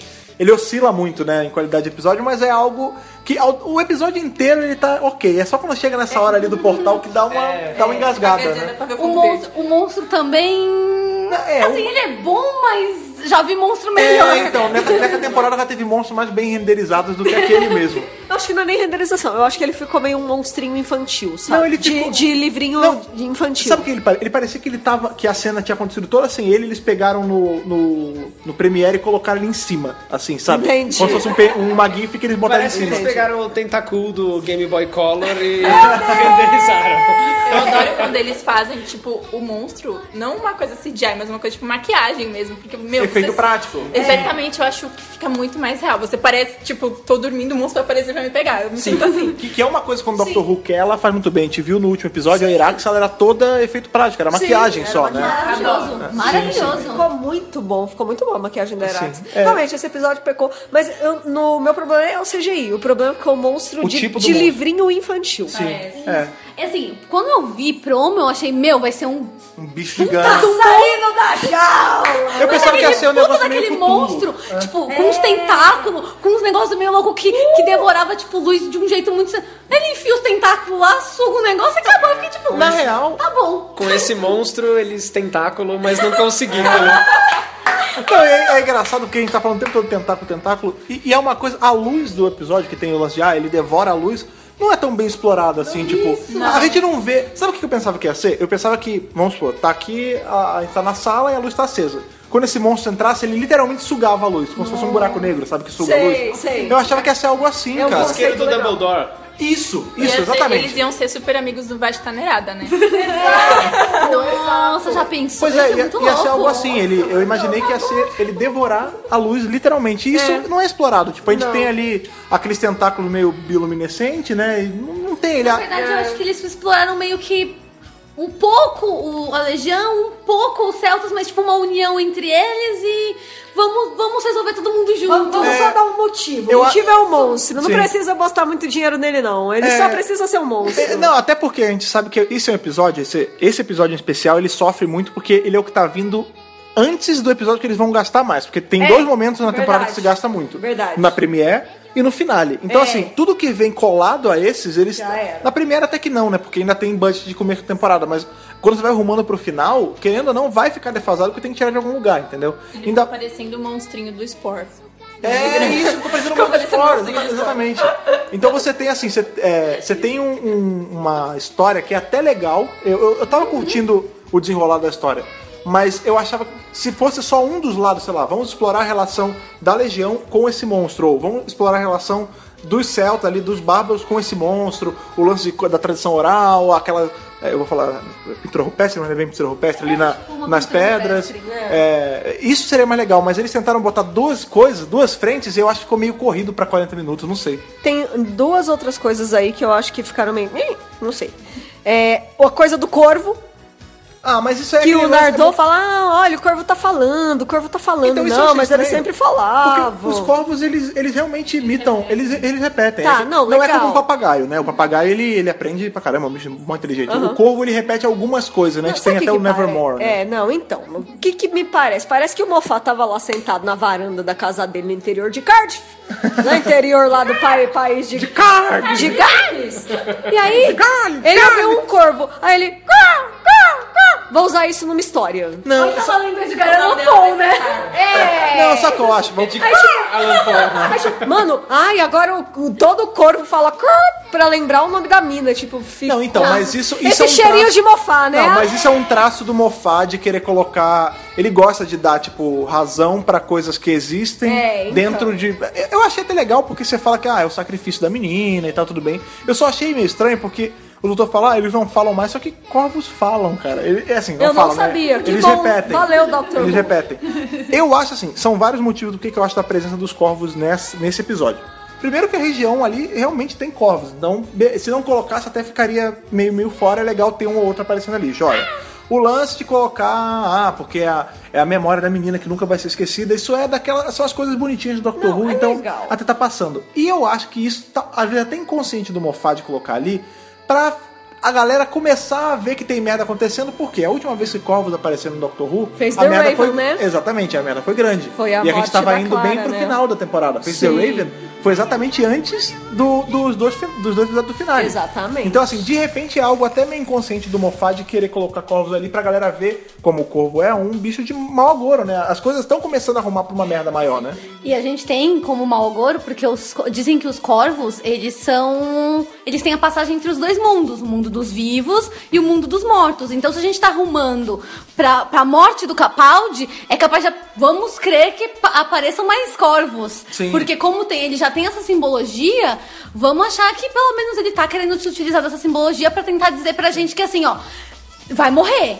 Tá morrendo e a gente tá chegando. Tá próximo. Talvez, talvez até pelo lance aí que você falou, eles cruzam, né, Uhum. é, campos, né, mundos vivos, mundos mortos. Esse episódio ele tratava muito desse, de dois aspectos, Isso. né, tipo, ah, é a, a sala que o tempo passa mais rápido, a sala que o tempo passa mais devagar. O, o mundo lá onde moram e esses... escuro. É, claro e escuro, o lance lá da... Romanos versus céu. É, isso é até que nem tanto, mas o- aquela a sala dele de ali estão todos os monstros, eles estão daqui dessa, dessa parede pra lá. Ou ah, aqui a gente se a gente chegar nesse local aqui a gente escuta a música tocando, a gente vê, é uma coisa que passa até meio batido, mas no começo do episódio tem a menininha falando Então, era, essa era a segunda coisa que eu achei É. que ficou meio jogado. Tipo, ah, o começo do episódio é uma menininha, ah, você não tá ouvindo a música? Aí o menino, não, é, a culpa é- vai ser minha se a gente não voltar logo, vambora. Uhum. E aí, no final do episódio, a Bill começa a escutar a música. Sim. Né? É que a gente vê que a música começa a ser tocada ali, na ali, verdade, né? Porque- e ela fica tocando ao longo dos tempos até a menininha conseguir ouvir. Então, isso é legal, isso é bonito. Você vê que. Porque quando eles entram, né, que tem o sacrifício final ali do grupo, que finalmente se juntaram os romanos e os bárbaros eles se juntaram para poder defender o, o mundo, né? Porque a defender a existência, ela lutando contra os monstros da eternidade, eles levam um bardo, né? Tanto que eu até brinquei. É, é- é um grupo, é um grupo de. É, o Titanic é um grupo de RPG, né? Que sempre tem o guerreiro, o mago e o bardo. Titanic. Naquela época não dava pra fazer playlist no Spotify, né? Então eles levaram Tinha que levar- menino junto. É, o nome do cara era Spotify, né? Uma coisa assim. Você levava música e. Pois é. Pra gente ficar ouvindo a musiquinha no final do Sim, mundo. é, não, isso historicamente falando, é o lance que os músicos, os bardos, eles iam pra poder incentivar a galera a lutar, né? Tinha isso mesmo. A música, ela, ela serve como um tipo de torcida, né? do- pro seu lado. sim. É, e aí isso vai ficar tocando ali pela eternidade, tem um lance da passagem, né? Isso tá cruzando os tempos. E, e isso entra naquelas coisas do Doctor Who que o episódio se fecha nele mesmo, né? Só que eu também achei que ficou meio jogado. Tipo, Ficou um pouco jogado. Foi bonitinho, é bonitinha a ideia. A Aham. ideia é super bonitinha. Mas meio que ficou. Ficou de qualquer jeito. Ficou, não sei. ele, até, ele até leva a gente a pensar coisas que não estão acontecendo de verdade. Por exemplo, a gente vê que o começo do episódio é uma menina com o irmão, né? É. Um menininho. E aí quando a gente passa lá já pro passado, a gente vê que tem a Car e o, o irmão, irmão dela. dela. Na hora eu pensei, pô, será que essa é a menina e esse é o menino? É, e aí verdade. vocês falaram, ah, mas isso é no passado. Eu falei, tá, e daí em Doctor Who? Vai que se ela encostasse naquele Stonehenge, ela, fosse, ela foi parar lá na época do, dos Celtas lá e... Tipo Outlander, né? É, lance, é, um lance que, Outlander. que o Outlander eu não li nem vi, mas ele, ele, tem a ver com o Stonehenge, Isso, né? isso. Ela toca. Não, não é exatamente no, no Stonehenge, Não, mas é é, só- é uma nessas pedras. Mas né? ela toca e ela é mandada pro passado, Uhum. exatamente perto da guerra dos, da, da guerra que acabou com os clãs. Então, eu falei, é Outlander. A gente viu a cena inicial e já falei, Outlander. É Outlander. Então, e aí a gente fica naquela de pensar que a Cara e o menino são eles dois do começo. Mas não são. A Não. ligação com o final é só a música. Então, realmente, isso poderia não ter e você ia ganhar mais o quê? Mais uns 5 minutos de episódio? Talvez pra, pra explorar mais o que a gente tem quando o episódio acaba mesmo, que é o que a gente até brincou que esse é um desses episódios que tanto o, o Next Time quanto o, finalzinho, finalzinho. é melhor que o episódio inteiro. Pois é, a gente o podia ter ganho 5 minutos a mais de discussão entre o Capaldi e a Missy, que, Pois que é. roubou o episódio. Então, ali no final, eu, eu ainda não tô comprando a Missy Não, eu- eu boazinha nunca vou comprar a Missy chorando. E nossa, agora eu deixo ela na tarde porque ela faz manutenção. O meu caralho, né, meu? Ou do doutor. manutenção nada, ela tá sabotando aquela bosta dessa tarde. É, eu acho assim, acho. colocar o seu maior inimigo pra pagar de mecânico no seu carro é pedir pro freio sumir sem querer, né, cara? Basicamente é a Penélope Charmosa pedindo pro Dick Vigarista dar uma olhadinha no meu olho, por favor. exatamente, Em primeiro cara. lugar, o doutor já foi enganado pelo Davros ali no começo da nona Não aprende, temporada. né? Não aprendeu a lição. eu aprendi, Aí eu não a, caio Ta- mais a. Tardes é o bem mais precioso que o doutor. Melhor do que qualquer companion que ele já teve Não, na, na- é na existência companion dele. É, é, a- é a mulher dele. É eterna. É, eterna. Ele ama aquilo com a vida. Agora, você acha que ele ia deixar a Tese na mão da Missy? É, então, é. Tá tudo muito Mas aí errado. eu achei bonita a mensagem que ficou, apesar de eu também achar que tá tendo coisa Eu aí. acho que ele tá confiando demais. É, mas ele falou que esse é o problema da esperança. Ela é irresistível. É. Então é, é- mostra, mostra a linha do personagem. O personagem ele pode ser traído, ele pode sofrer, pode, enfim, confiar nas pessoas e perder confiança e tudo mais. Mas ele sempre se agarra à esperança. Eu não Então, sei, eu não tô comprando o doutor estar comprando. acreditando na Missy. Eu não estou comprando o, o papo mole da Missy. A lágrima Não, de crocodilo ninguém da tá. Missy é que nem aquela menina lá na temporada atrás de RuPaul que chorou lá na frente eu não acreditei. Qual era o nome dela? Roxy É, Andrews. é, é que nem, é que nem o choro lá da Roxane, ah, fui abandonado, largaram no ponto de ônibus. E era só, era só pra, pra galera ficar triste ali na hora. A Kimora, lembra a Kimora nessa última temporada? que ela chorou porque ela não, não usava mais enchimento? É, exatamente. A, os- a lágrima da Missy é a lágrima da Roxy Andrews e da Kimora Black. É só pra comprar o público ali. E no caso, o público é o doutor. Tipo, olha, eu tô, tô renovado aqui, vamos, não sei nem porque eu tô chorando. tô bem arrependida. É, então, só que e o doutor, ele, eu, eu não caio nisso, porque eu não ca- eu caí já no Davros e foi o que eu falei. É, me enganou uma vez, vergonha pra mim. Me enganou duas vezes, vergonha pra você. É. É, agora, o doutor tá caindo, como o Júlio falou, faz sentido. Por quê? A gente tem um doutor que a gente sabe toda a história dele começa, a gente sabe que eles eram super parceiros antes, eles eram melhores amigos. E aí, né, sempre tem aquele teu amigo que quer ser um amigão, mas eventualmente vai faz uma, tem umas ideias erradas e, e fica seu inimigo, né? Todo mundo passa por isso, tem o amigo pilha errada. O mestre é o amigo pilha errada dele, entendeu? E, e óbvio que a Miss também. E ele, tá, ele sempre tem, a gente vê isso muito ali do décimo doutor pra frente, essa vontade que ele tem de trazer o lado dele de novo, tipo, vamos, pa- para com isso, vamos ali. cá. A gente sabe que comigo, em momentos, de, em momentos de, de aperto, o mestre e o doutor eles trabalham juntos. A gente tem aí o, o mestre trabalhando com o doutor da guerra nos quadrinhos. A gente vai ter um áudio aí, já adiantando um pouco, um áudio com o Sir Derek Jacobi. Que ele vai fazer o mestre da guerra, a gente não sabe se ele vai ajudar o doutor em alguma coisa. Então, assim, o doutor Oh, e o o mestre. Survival. Eles trabalham juntos pra resolver o mistério. É, mais ou menos, né? O mestre usa ele e eles acabam É, tretando e é, brigando. sim. Mas você Como tem mo- sempre. É, mas você tem momentos onde o, o mestre e o doutor, ele- eles têm, eles são forçados a trabalhar junto. Aham. E é uma vontade que o doutor tem há muito tempo que o mestre ele venha de uma vez pro lado dele, né?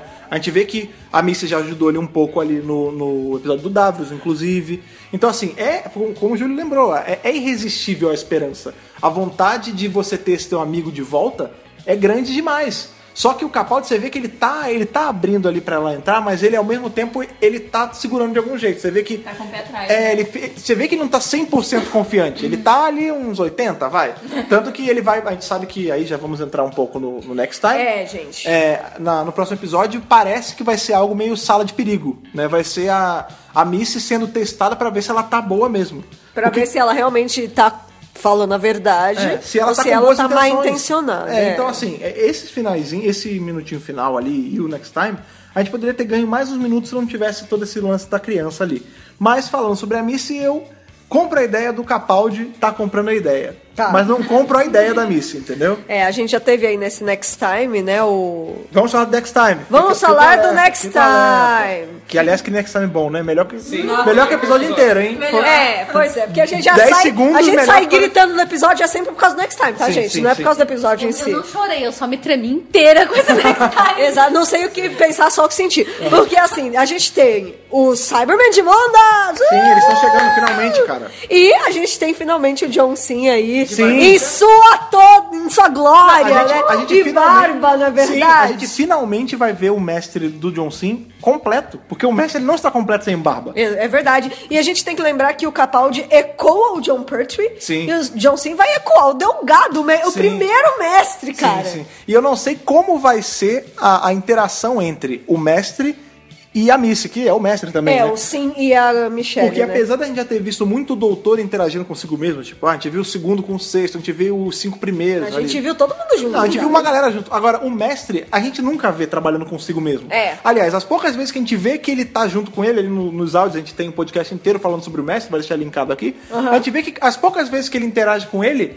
ele não se ajuda. Ele não é que nem o doutor que, ah, não, eu- sou eu mesmo, vamos ser amigos. Não, ele, é tão traíra que ele se trai. Ele se entende, gente. Exatamente. Então, será que a Eu não vou Missy... te ajudar, você é um mestre. Ei, eu também sou um mestre. Exatamente. É, então, será que a Missy vai se dar bem com o John Cena? A gente vê que ele faz uma pegada ali de, ah, dá um beijinho, faz não sei o quê. A Michelle Gomes deu uma entrevista falando que eles dividem a mesma consciência. Uhum. Sabe o que eu tô achando? Que, assim, o corpo da Michelle não é um corpo de Time Lady. Isso é uma das teorias que tá rolando mesmo. E que, na verdade, é o John Cena o tempo todo. É, engraçado. Depois Lá de- dentro. É, depois desse Next Time, eu fiquei pensando em várias coisas, né? Porque, foi o que eu falei, parece um lance meio sala de perigo, meio... É. é, um teste pra ver se a, se a Michelle, né? Se a Missy, ela tá boa, de É. verdade. Se ela tá bem intencionada de verdade. Será que esse, esse rosto do John Cena, essa aparição dele, não é parte da simulação?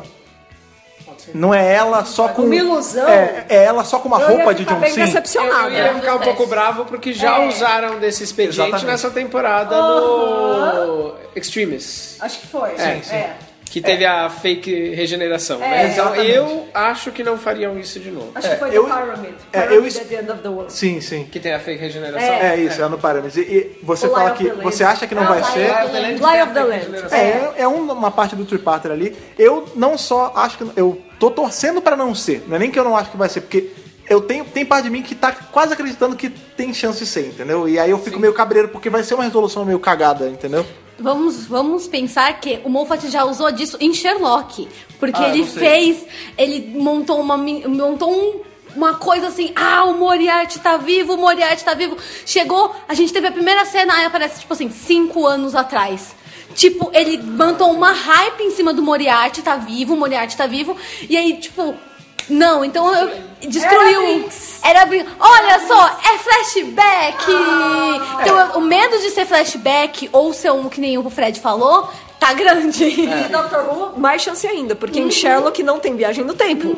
Doctor Who tem. Sim, Então, É, mas aí, vamos supor que fosse um flashback, por ser viagem no tempo, daria até pra. Ah, ele foi parar nesse flashback. eu acho que assim, quando, quando a gente tem a Michelle Gomes como Missy, Ela é apresentada como novo mestre. E aí você traz a informação de que o John Sim vai voltar, você coloca uma coisa na cabeça das pessoas.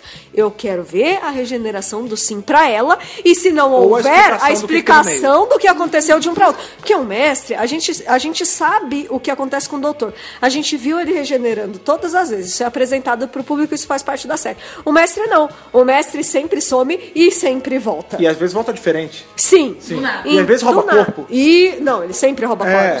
Então, assim, querendo ou não, a gente quer ver pelo menos uma vez, quando você bota dois de uma vez, você fala, hum, então vai ter regeneração. Sim, sim, sim. O que me leva à caixinha de apostas.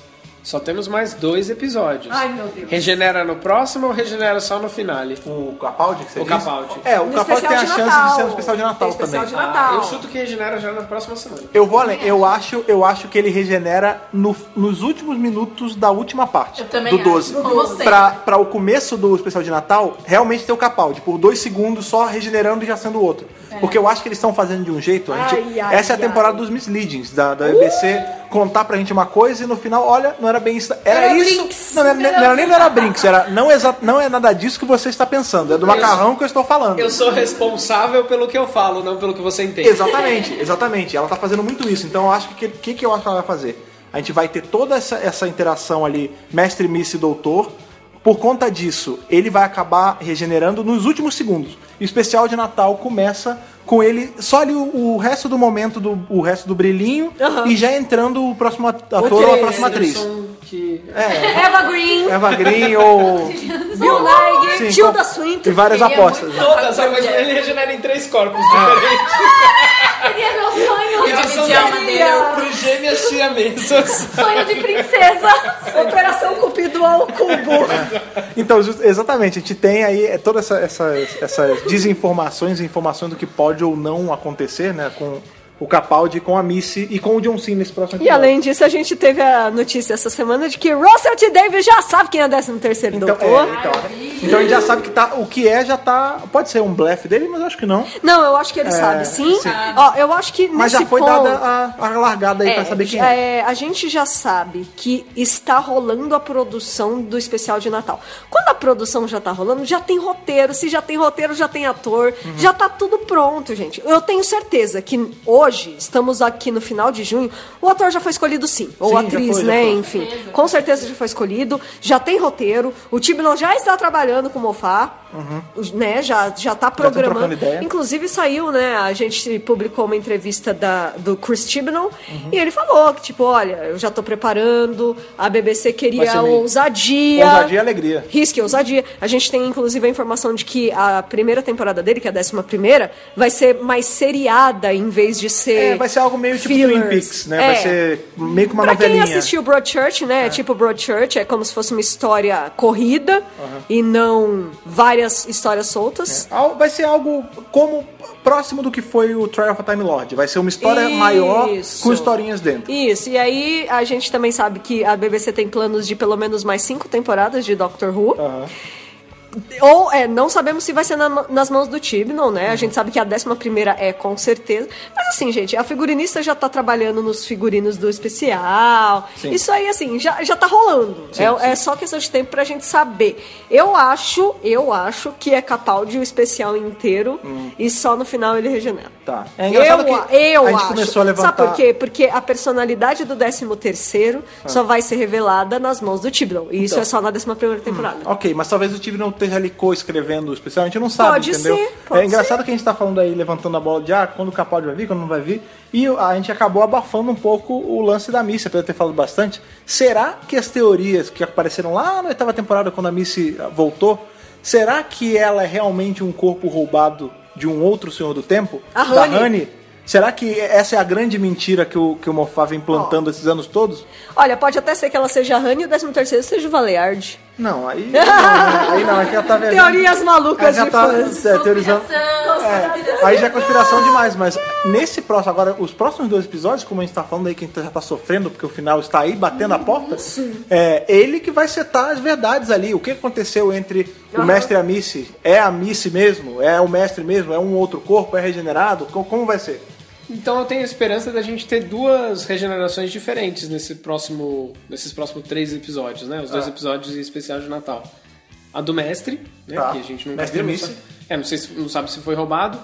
E tem que lembrar que o final do Capaldi é a primeira regeneração dentro desse novo ciclo. Exatamente. Né? Porque a última regeneração do Matt Smith pro Capaldi foi a transição entre ciclos. Sim. Será que esses novos créditos, essas fichas que botaram no fliperama do doutor, será que não vai dar uma regeneração Será que diferente? não tá com glitch? É, porque eles prometeram, inclusive o, o, o. Moffat prometeu que iria ser uma regeneração diferente. Sim. Quero, eu quero. É. Então, Será, será, que, será que o efeito de ter usado uma regeneração só pra zoar a Companion vai ter alguma. vai acontecer agora? Tipo, a gente não sabe se aquilo Vai foi dar o de- juju ruim? É, será que vai dar um juju ruim ter usado ali pra zoar os O outros? fato dele ter pegado a visão do futuro pra ele poder ler o. É, justamente. Como que era o nome do livro? Era Veritas. Veritas.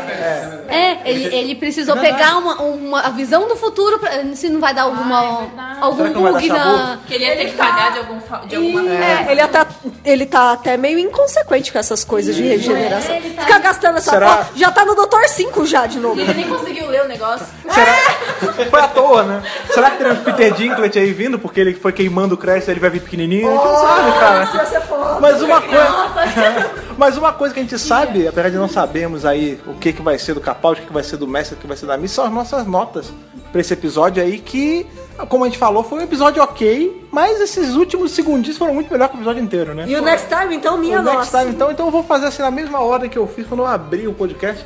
Júlio, sua nota aí de Hartman a Capaldi, sabendo todas as nuances que pode ou não ter. Qual a sua nota pros Devoradores de Luz desse episódio, o décimo episódio da décima temporada, escrito por Ronald Monroe? querida internet, por favor não me odeie. O meu voto é um Colin Padeiro. Olha aí, um, olha, rapaz, um, um seis.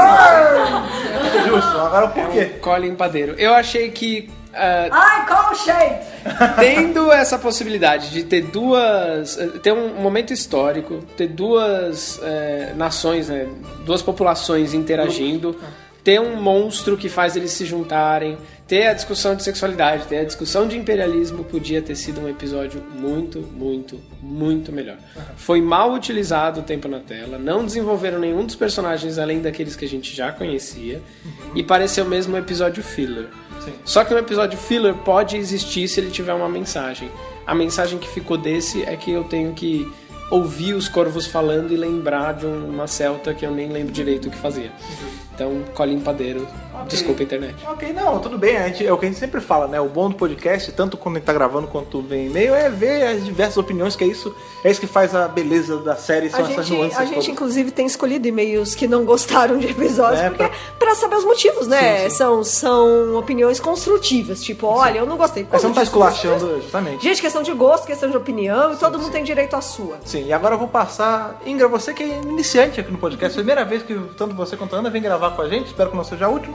Qual a sua nota aí de Hartman a Capaldi pra esse episódio aí da Rona Monroe? Ó, eu pego um quinto doutor assim. Caraca, olha você. Só porque eu juro. não odeia ainda. É, por favor. nota Não, muito mas é legal. porque assim, eu, eu faço muito das, minha- das minhas palavras o que o Júlio disse. Ele- eles colocaram muita coisa, muita informação e não desenvolveram nada. Ficou alguma coisa tipo. A gente tem muito, ó. A gente pode desenvolver celta, a gente pode desenvolver é, Romano. romano, a gente pode desenvolver sexualidade, a gente pode desenvolver imperialismo, a gente pode desenvolver monstro do espaço, mas a gente escolheu não desenvolver nada.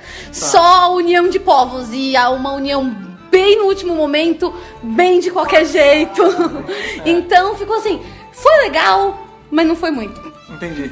Mais fraco da temporada, na minha Mas, opinião. mas você sabe que o seu 5 ele é menos da metade da, do lastro, É. né? Ok, tudo bem, não tem problema. Agora eu vou passar a nota aí pra Ana. Qual a sua nota de Hartman a Capaldi para The Eaters of Light e o porquê? Eu gostei desse episódio. Não foi melhor, claro que não foi melhor. pra mim foi um Eccleston no primeiro episódio. Tá, olha aí. Foi melhor. Foi o melhor. Rose, isso. Rose, ok. Um Rose. Por quê? Porque eu achei que faltou trabalhar melhor muita coisa, mas o que eles conseguiram trabalhar foi legal. Eu gostei. Tipo, e também porque eu gosto muito da, da época que eles trabalharam, que é dos escoceses, da, da guerra com os romanos, essa coisa histórica de. Aquele Sempre que envolve. Escócia, eu tô. Outlander, exatamente. Eu tô. Muito feliz. Mas eu gostei, sim. Ok, um 9, então aí tentando nivelar a nota um pouquinho mais pra cima, também vou passar pra uma pessoa que também, às vezes, dá notas baixas aqui no podcast, que essa é a minha contraparte, que é a Thaís. Você, qual a sua nota? Você que é a minha copilota aqui desse podcast, qual a sua nota para The Eaters of Light, esse episódio da Roninha? Pera aí, antes, não sou eu que dou nota baixa, você que dá nota alta pra tudo. Aí. Será, será que eu vou dar nota alta dessa vez? Não, não Já sei, mas é, a verdade é que eu sou um pouco exigente Ah, ok. em algumas coisas. Vou acompanhar a Ana hoje, também vou dar um Eccleston. Olha aí, uma coisa muito diferente vai acontecer. Não, um. Eccleston geral. Aham, ok. Tirei até um Eccleston mais pra frente, assim, o Eccleston Dalek. Olha, ah, o Sherman. Ah, então peraí, você tá dando um Eccleston peladão ali, lagartixa, né? Lagartixa, que delícia, Entendi, né? ok, ok. Aquelas orelhas maravilhosas. Por quê? Porque eu gostei bastante. é, o que eu mais gostei nesse episódio, que eu acho que até ficou meio por cima aqui, foi a Bill. Tá. Porque a Bill, ela, ela mata o lance da tradução. Tipo, não, eu tô falando inglês. Não, você não tá falando inglês. Isso é legal. eu, é, eu tô falando latim. Não, você não tá falando latim. Aposto que é um circuito do, do link psico, não sei o que, da tarde. Gente, ela matou sozinha isso. Ela falou da sexualidade dela numa boa. A- Aquela cena foi bem gostosinha de ver. Ela salvou o doutor. É, isso é bom. Tipo, Dele mesmo. é tipo, oi, amigo, presta atenção. Não é seu trabalho fazer isso aqui. Ah. Né? Você vai se matar, né? Presta atenção, porra. Eu acho que a, a, Bill é muito voz da razão. A Bill, ela pode. é, Companion Material, né? não, cara, você pode falar, ah, é porque ela não tem estudo, não tem escolaridade, porque ela, ela não teve pai e mãe. Porra! Olha o que ela é. É. Ela não é só isso. Dona também não tinha escola, Dona não tinha nada e foi a mulher mais importante do universo. Eu Então, falo, eu tenho falado isso ao longo dos episódios. Vira e mexe, a Bill, tá- no meio do episódio, a decisão tá na mão dela. Aí ela fala assim: Eu? Mas eu não sou ninguém. Não, você é sim, cara. Você é alguém por causa de todas as coisas que você é por dentro, e não por causa de título social ou por causa de todo o resto, sabe? Então, assim. Uh! Eu ouvi amém! Amém! Entendeu? Então, assim, vai de Eccleston. Eu gostei de todas essas temáticas também. Também achei que ficou meio raso, mas assim, a Bill pra mim é incrível, maravilhosa, tá salvando a décima temporada. Entendi. E você, Fred Pavão, quero saber a sua nota. Olha aí como é. Eu sou um cara que eu gosto sempre de. Eu gosto quando vem surpresa assim que a gente não tá esperando. E a minha nota dessa vez vai ser uma nota mais baixa que a sua. Olha aí. Porque eu não vou dar. Deus! Eu vou dar um, um, um Davidson? Não. Vou dar um, um Colin Padeiro? Não. Mas eu vou dar aí um John Hurt. Eu vou dar um, um guerreiro. Um João machucado. Porque- Joãozinho. Porque esse episódio. Olha aí, que bom que você falou João machucado. Porque eu acho que esse episódio, ele, sem querer, ele foi meio machucado. Ah! Por quê? Porque, tudo bem, eu entendo que ele tem suas falhas, eu entendo que ele, ele tem essas barrigas, ele tem coisas que ele poderia ter explorado e não explorou, mas é difícil você ter um episódio que se destaque depois de um triparta que eu gostei tanto e antes de um finale que a gente tá esperando tanto. É. Entendeu? Então eu acho que ele saiu prejudicado por essa.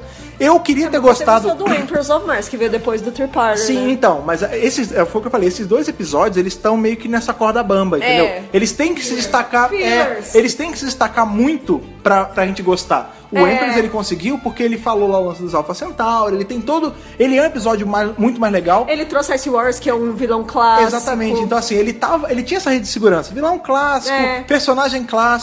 O, o Gates trabalhando com um momento histórico que ele trabalha muito bem, É. não o terror. Aham. Então, assim, você tem. Ele tinha uma rede de segurança. Esse episódio, ele foi muito sem rede de segurança. Por que, que eu fico meio triste de dar uma nota assim? Porque por ser da Rona Monroe, que tá, vem lá da série clássica, e eu por gostar Trabalhou tanto. com McCoy. E eu por gostar tanto da série clássica assim, eu queria que esse episódio tivesse destacado em relação aos outros. Infelizmente, ele, eu, eu acho que ele vai tomar o título do episódio mais fraquinho. Não foi um episódio péssimo, não é nenhum Sleep No More, não é nenhum. Não é nenhum Idlot's Lantern, mas ele, mas ele é um Ei. ótimo. mas ele é um episódio ok. Mas é só ok, não é o nível da temporada maravilhosa que a gente tá tendo, né? É cara? verdade. E os computadores do Datarulha chegaram sim. então à média? Olha aí! A média é 7.6. 7.6 Tá também. vendo, É um- McCoy? É um McCoy. Então, o episódio escrito por Rona Monroe na série moderna Olha aí! vai levar a nota do doutor que ela escolheu na série clássica. Olha que aí! Foi o, o Sylvester McCoy. Justiça Olha aí. Justiça, justiça histórica. Ah, destino. No mais, a gente, a gente já falou acho, tudo que a gente ia falar aqui do episódio, mas a gente quer saber sempre a opinião de vocês que estão ouvindo a gente, que dessa vez ouviram aí um personagem recorrente no nosso podcast, que é o Júlio, que já veio a terceira vez, quarta vez que veio gravar essa temporada. Tivemos aí estreantes no podcast, são as pessoas que mandam história, pessoas que mandam de Outlander, que venham de novo gravar novamente com a gente. Mas a gente vai precisar saber aí de vocês em casa, a opinião de vocês e a nota de vocês. Foi muito alta, foi muito baixa, foi ali mediano? Só que pra isso você vai precisar do quê? O e-mail do Dr. Brasil, que a Thaís vai falar pra gente agora. podcast.drrubrasil.com.br Temos também ali o Facebook, que é o histórico nosso ali, que vem com, com as canções, tudo que a gente posta durante a semana, que é o Facebook do Dr. Brasil, que é o facebook.com.br Brasil Temos também, como eu já falei, aquele corvo que vem sobrevoando ali gritando car, car, que é o, o Twitter do Dr. Brasil, que é o. twitter.com.br Brasil Temos também nosso aluno digital ali, o nosso Instagram, que a gente sempre bota fotinhos, às vezes quando a gente quer, a gente grava um videozinho, a gente mostra nossas coisas, que é o Instagram do Dr. Brasil, que também é arroba Dr. Brasil. Somos Dr. Brasil em todas as redes sociais. Se você segue a gente aí em algum agregador de podcast ou no iTunes, lembre sempre de dar ali sua opinião, de dar suas estrelinhas, porque isso aumenta a relevância do podcast e isso é muito importante. Por quê? Porque você pode estar fazendo um Hoover, e isso é muito bom. Você tem que espalhar a palavra do doutor. Espalhe a palavra do Sim, doutor pelo sim, universo, sim. pelo Seja- tempo e espaço. Justamente, seja a canção na, no ouvido das pessoas que não ó, conhecem Dr. Who. Seja o Carregando a corvo. palavra. Exatamente. Seja o corvo. E seja o corvo do Dr. Brasil e leve a palavra aí desse podcast maravilhoso pra todo mundo. Esteja aqui semana que vem pra ter seu cérebro explodido ou não pela aparição aí de John Sim, a volta do Cyberman de Mondas, o fim ou não da Missy, a regeneração do Doutor, são muitos ou não, mas esperamos que isso seja um sim e seja presente de vocês aí Que semana que vem. Sim. Olha aí. Com esse trocadilho maravilhoso, eu encerro o podcast. Até semana que vem. Falou. Tchau, tchau. Falou, tchau.